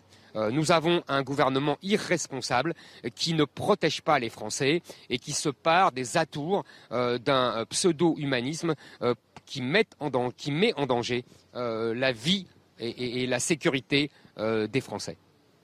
Éric Zemmour, président de Reconquête, merci d'avoir été en direct avec nous dans la matinale CNews, Éric Zemmour. merci à vous. Merci également à Augustin Donadieu qui a rendu possible ce duplex. Il est 8h43, voilà, j'imagine que tout ce qui a été dit va être commenté aujourd'hui euh, sur, euh, sur CNews. On va passer à la santé avec le docteur Brigitte Millot, comme tous les jours dans la matinale, 9h moins le quart. Votre programme avec No Fin Solution, l'expert de la laine minérale de verre, éco-conçu pour un intérieur sain et confortable. Bonjour docteur Millot. Bonjour. Brigitte Millot avec nous. On vous en euh, parlait hier, un homme a été amputé d'un testicule suite à un coup lors d'une manifestation. Ce matin, vous répondez à la question, peut-on vivre avec un seul testicule? Alors oui, on peut vivre avec un, seul testicule. Normalement, ça va dépendre beaucoup des causes, mais on va y revenir. Déjà un petit peu d'anatomie, donc il y en a deux. Hein. Euh, oui, mais c'est important. Et ils sont euh, dans une bourse qu'on appelle le scrotum. Euh, les principales fonctions des testicules, c'est essentiellement de produire, de fabriquer des spermatozoïdes et de produire une hormone, la testostérone on la produit aussi un petit peu ailleurs, dans les surrénales et tout, mais c'est essentiellement dans les testicules que cette hormone est produite. Alors, la fabrication des spermatozoïdes, on va voir un petit peu comment ça se passe sur un schéma. Euh, dans les testicules, en fait, il y a plein de petites cellules qui vont fabriquer des spermatozoïdes. Ces spermatozoïdes, ils vont passer dans des espèces de petits tubes. Il y a plein de petits tubes aussi. Et puis vous voyez ce qu'il y a sur le dessin là Il y a ce qu'on appelle l'épididyme. L'épididyme, ça va collecter comme ça les spermatozoïdes. Et lorsqu'il y a une éjaculation, c'est l'épididyme qui va se contracter, qui va chasser les spermatozoïdes dans le canal déférent que l'on voit là en bleu là. Au passage, il va passer par les vésicules séminales, il va prendre un peu de liquide séminal, il va passer par la prostate, il va prendre un peu de liquide de la prostate, ça va faire le sperme, et donc c'est ce qui va faire l'éjaculat euh, voilà comment ça se passe. Donc vous voyez, c'est au niveau des testicules que les spermatozoïdes sont fabriqués. Après, je vous le disais, deuxième fonction, la testostérone. La testostérone, c'est l'hormone mâle par excellence, même si nous en avons un petit peu, nous les femmes. C'est l'hormone qui va permettre, qui va favoriser la, musculature. Vous voyez, c'est d'ailleurs pour ça que c'est servi, qu'on s'en sert pour, euh, comme produit dopant, hein, comme anabolisant. Ah oui, Donc, euh, ça va euh, permettre une musculature plus importante, ça va agir sur le squelette osseux, sur les globules rouges et sur la libido, sur la virilité, sur l'érection, sur la sexualité, etc. Donc ça, c'est l'hormone. Quand on ampute un testicule, comme ça a été le cas hmm. dont vous parliez, euh, que se passe-t-il? Eh bien, en fait, c'est l'autre testicule qui, prend le, qui, assume toutes les fonctions. C'est un petit peu comme quand on vous enlève un rein, eh bien, l'autre rein fonctionne aussi, donc il y aura assez de spermatozoïdes, il n'y aura pas de problème euh, de libido, d'érection, etc. Donc vous voyez, tout est compensé, si vous voulez. C'est pour ça que je vous disais que c'est important d'en avoir deux, euh, parce que l'autre va compenser tout ça. Après, ce qu'il faut bien comprendre, c'est que oui, on peut vivre normalement avec un testicule, mais vous comprenez bien qu'il peut y avoir aussi un problème psychique, un retentissement psychologique. Vous trouvez avec un schéma corporel qui est tout à coup un petit peu déséquilibré tout de même. Euh, donc pour ça, il existe des prothèses testiculaires. Donc ça, c'est à discuter avec votre médecin, avec votre chirurgien, hmm. voir si euh, vous préférez avoir retrouvé comme ça votre schéma corporel avec un équilibre. Et donc, il y a des prothèses de toutes les tailles, de toutes les formes, enfin, etc. Euh, je rappelle que les premières prothèses, c'était après-guerre et c'était des balles de, ping-pong. Hein. Ah donc maintenant, tout est absolument bien fait. Alors, quelles sont les raisons? Je vous disais aussi que vivre normalement, ça va aussi dépendre de la cause de l'amputation. On appelle ça une orchidectomie. Orchide, ça veut dire testicule en grec. Euh, quelles sont les principales causes? On va le voir tout de suite. Soit il y a une infection d'un testicule avec un abcès, etc. Là, il faut l'enlever, vous comprenez bien. Euh, soit c'est une torsion. Parfois, le, petit canal comme ça, le petit cordon est trop long, et ça arrive souvent chez les, chez les jeunes aussi, et ils peuvent se tordre. Là, c'est une urgence. Hein. S'il y a une douleur dans un testicule, notamment si votre enfant s'en plaint, c'est plus fréquent chez les enfants, euh, on n'hésite pas, on file tout de suite, parce que ça se tord et ça risque de se nécroser après, puisque c'est plus vascularisé. Donc, on consulte. Euh, traumatisme, donc c'est ce qui s'est passé, et un cancer. Et là, vous comprenez bien que vivre normalement, après une amputation d'un testicule, quand la cause est un cancer, ça va être différent. Il va falloir euh, préserver le sperme, donc on va euh, recueillir le sperme, s'il y a un désir d'enfant bien sûr euh, derrière, on va recueillir le sperme, le congeler. pourquoi? Parce qu'après vous avez des traitements, radiothérapie, chimiothérapie, qui eux après peuvent abîmer la qualité du sperme. Donc là, c'est différent et ça peut être beaucoup plus mal vécu. Enfin, Vous voyez, c'est, quand je dis vivre normalement, ça dépend aussi beaucoup euh, des causes de cette amputation de testicules. Merci Brigitte. Votre programme avec No Fin Solution, l'expert de la laine minérale de verre, éco-conçu pour un intérieur sain et confortable. 8h49, merci d'avoir choisi CNews pour démarrer cette journée. On se retrouve demain avec euh, toute l'équipe, bien sûr avec Chana Lousteau, le docteur Millot, Florian Tardif, Alexandra Blanc et Lomic Guillot. Pour les meilleurs moments de la matinale, c'est sur cnews.fr, vous le savez. Dans un instant, c'est l'heure des pros avec Pascal Pro et tous ses invités. Belle journée à vous sur CNews, à demain. Tout de suite, Pascal Pro dans l'heure des pros.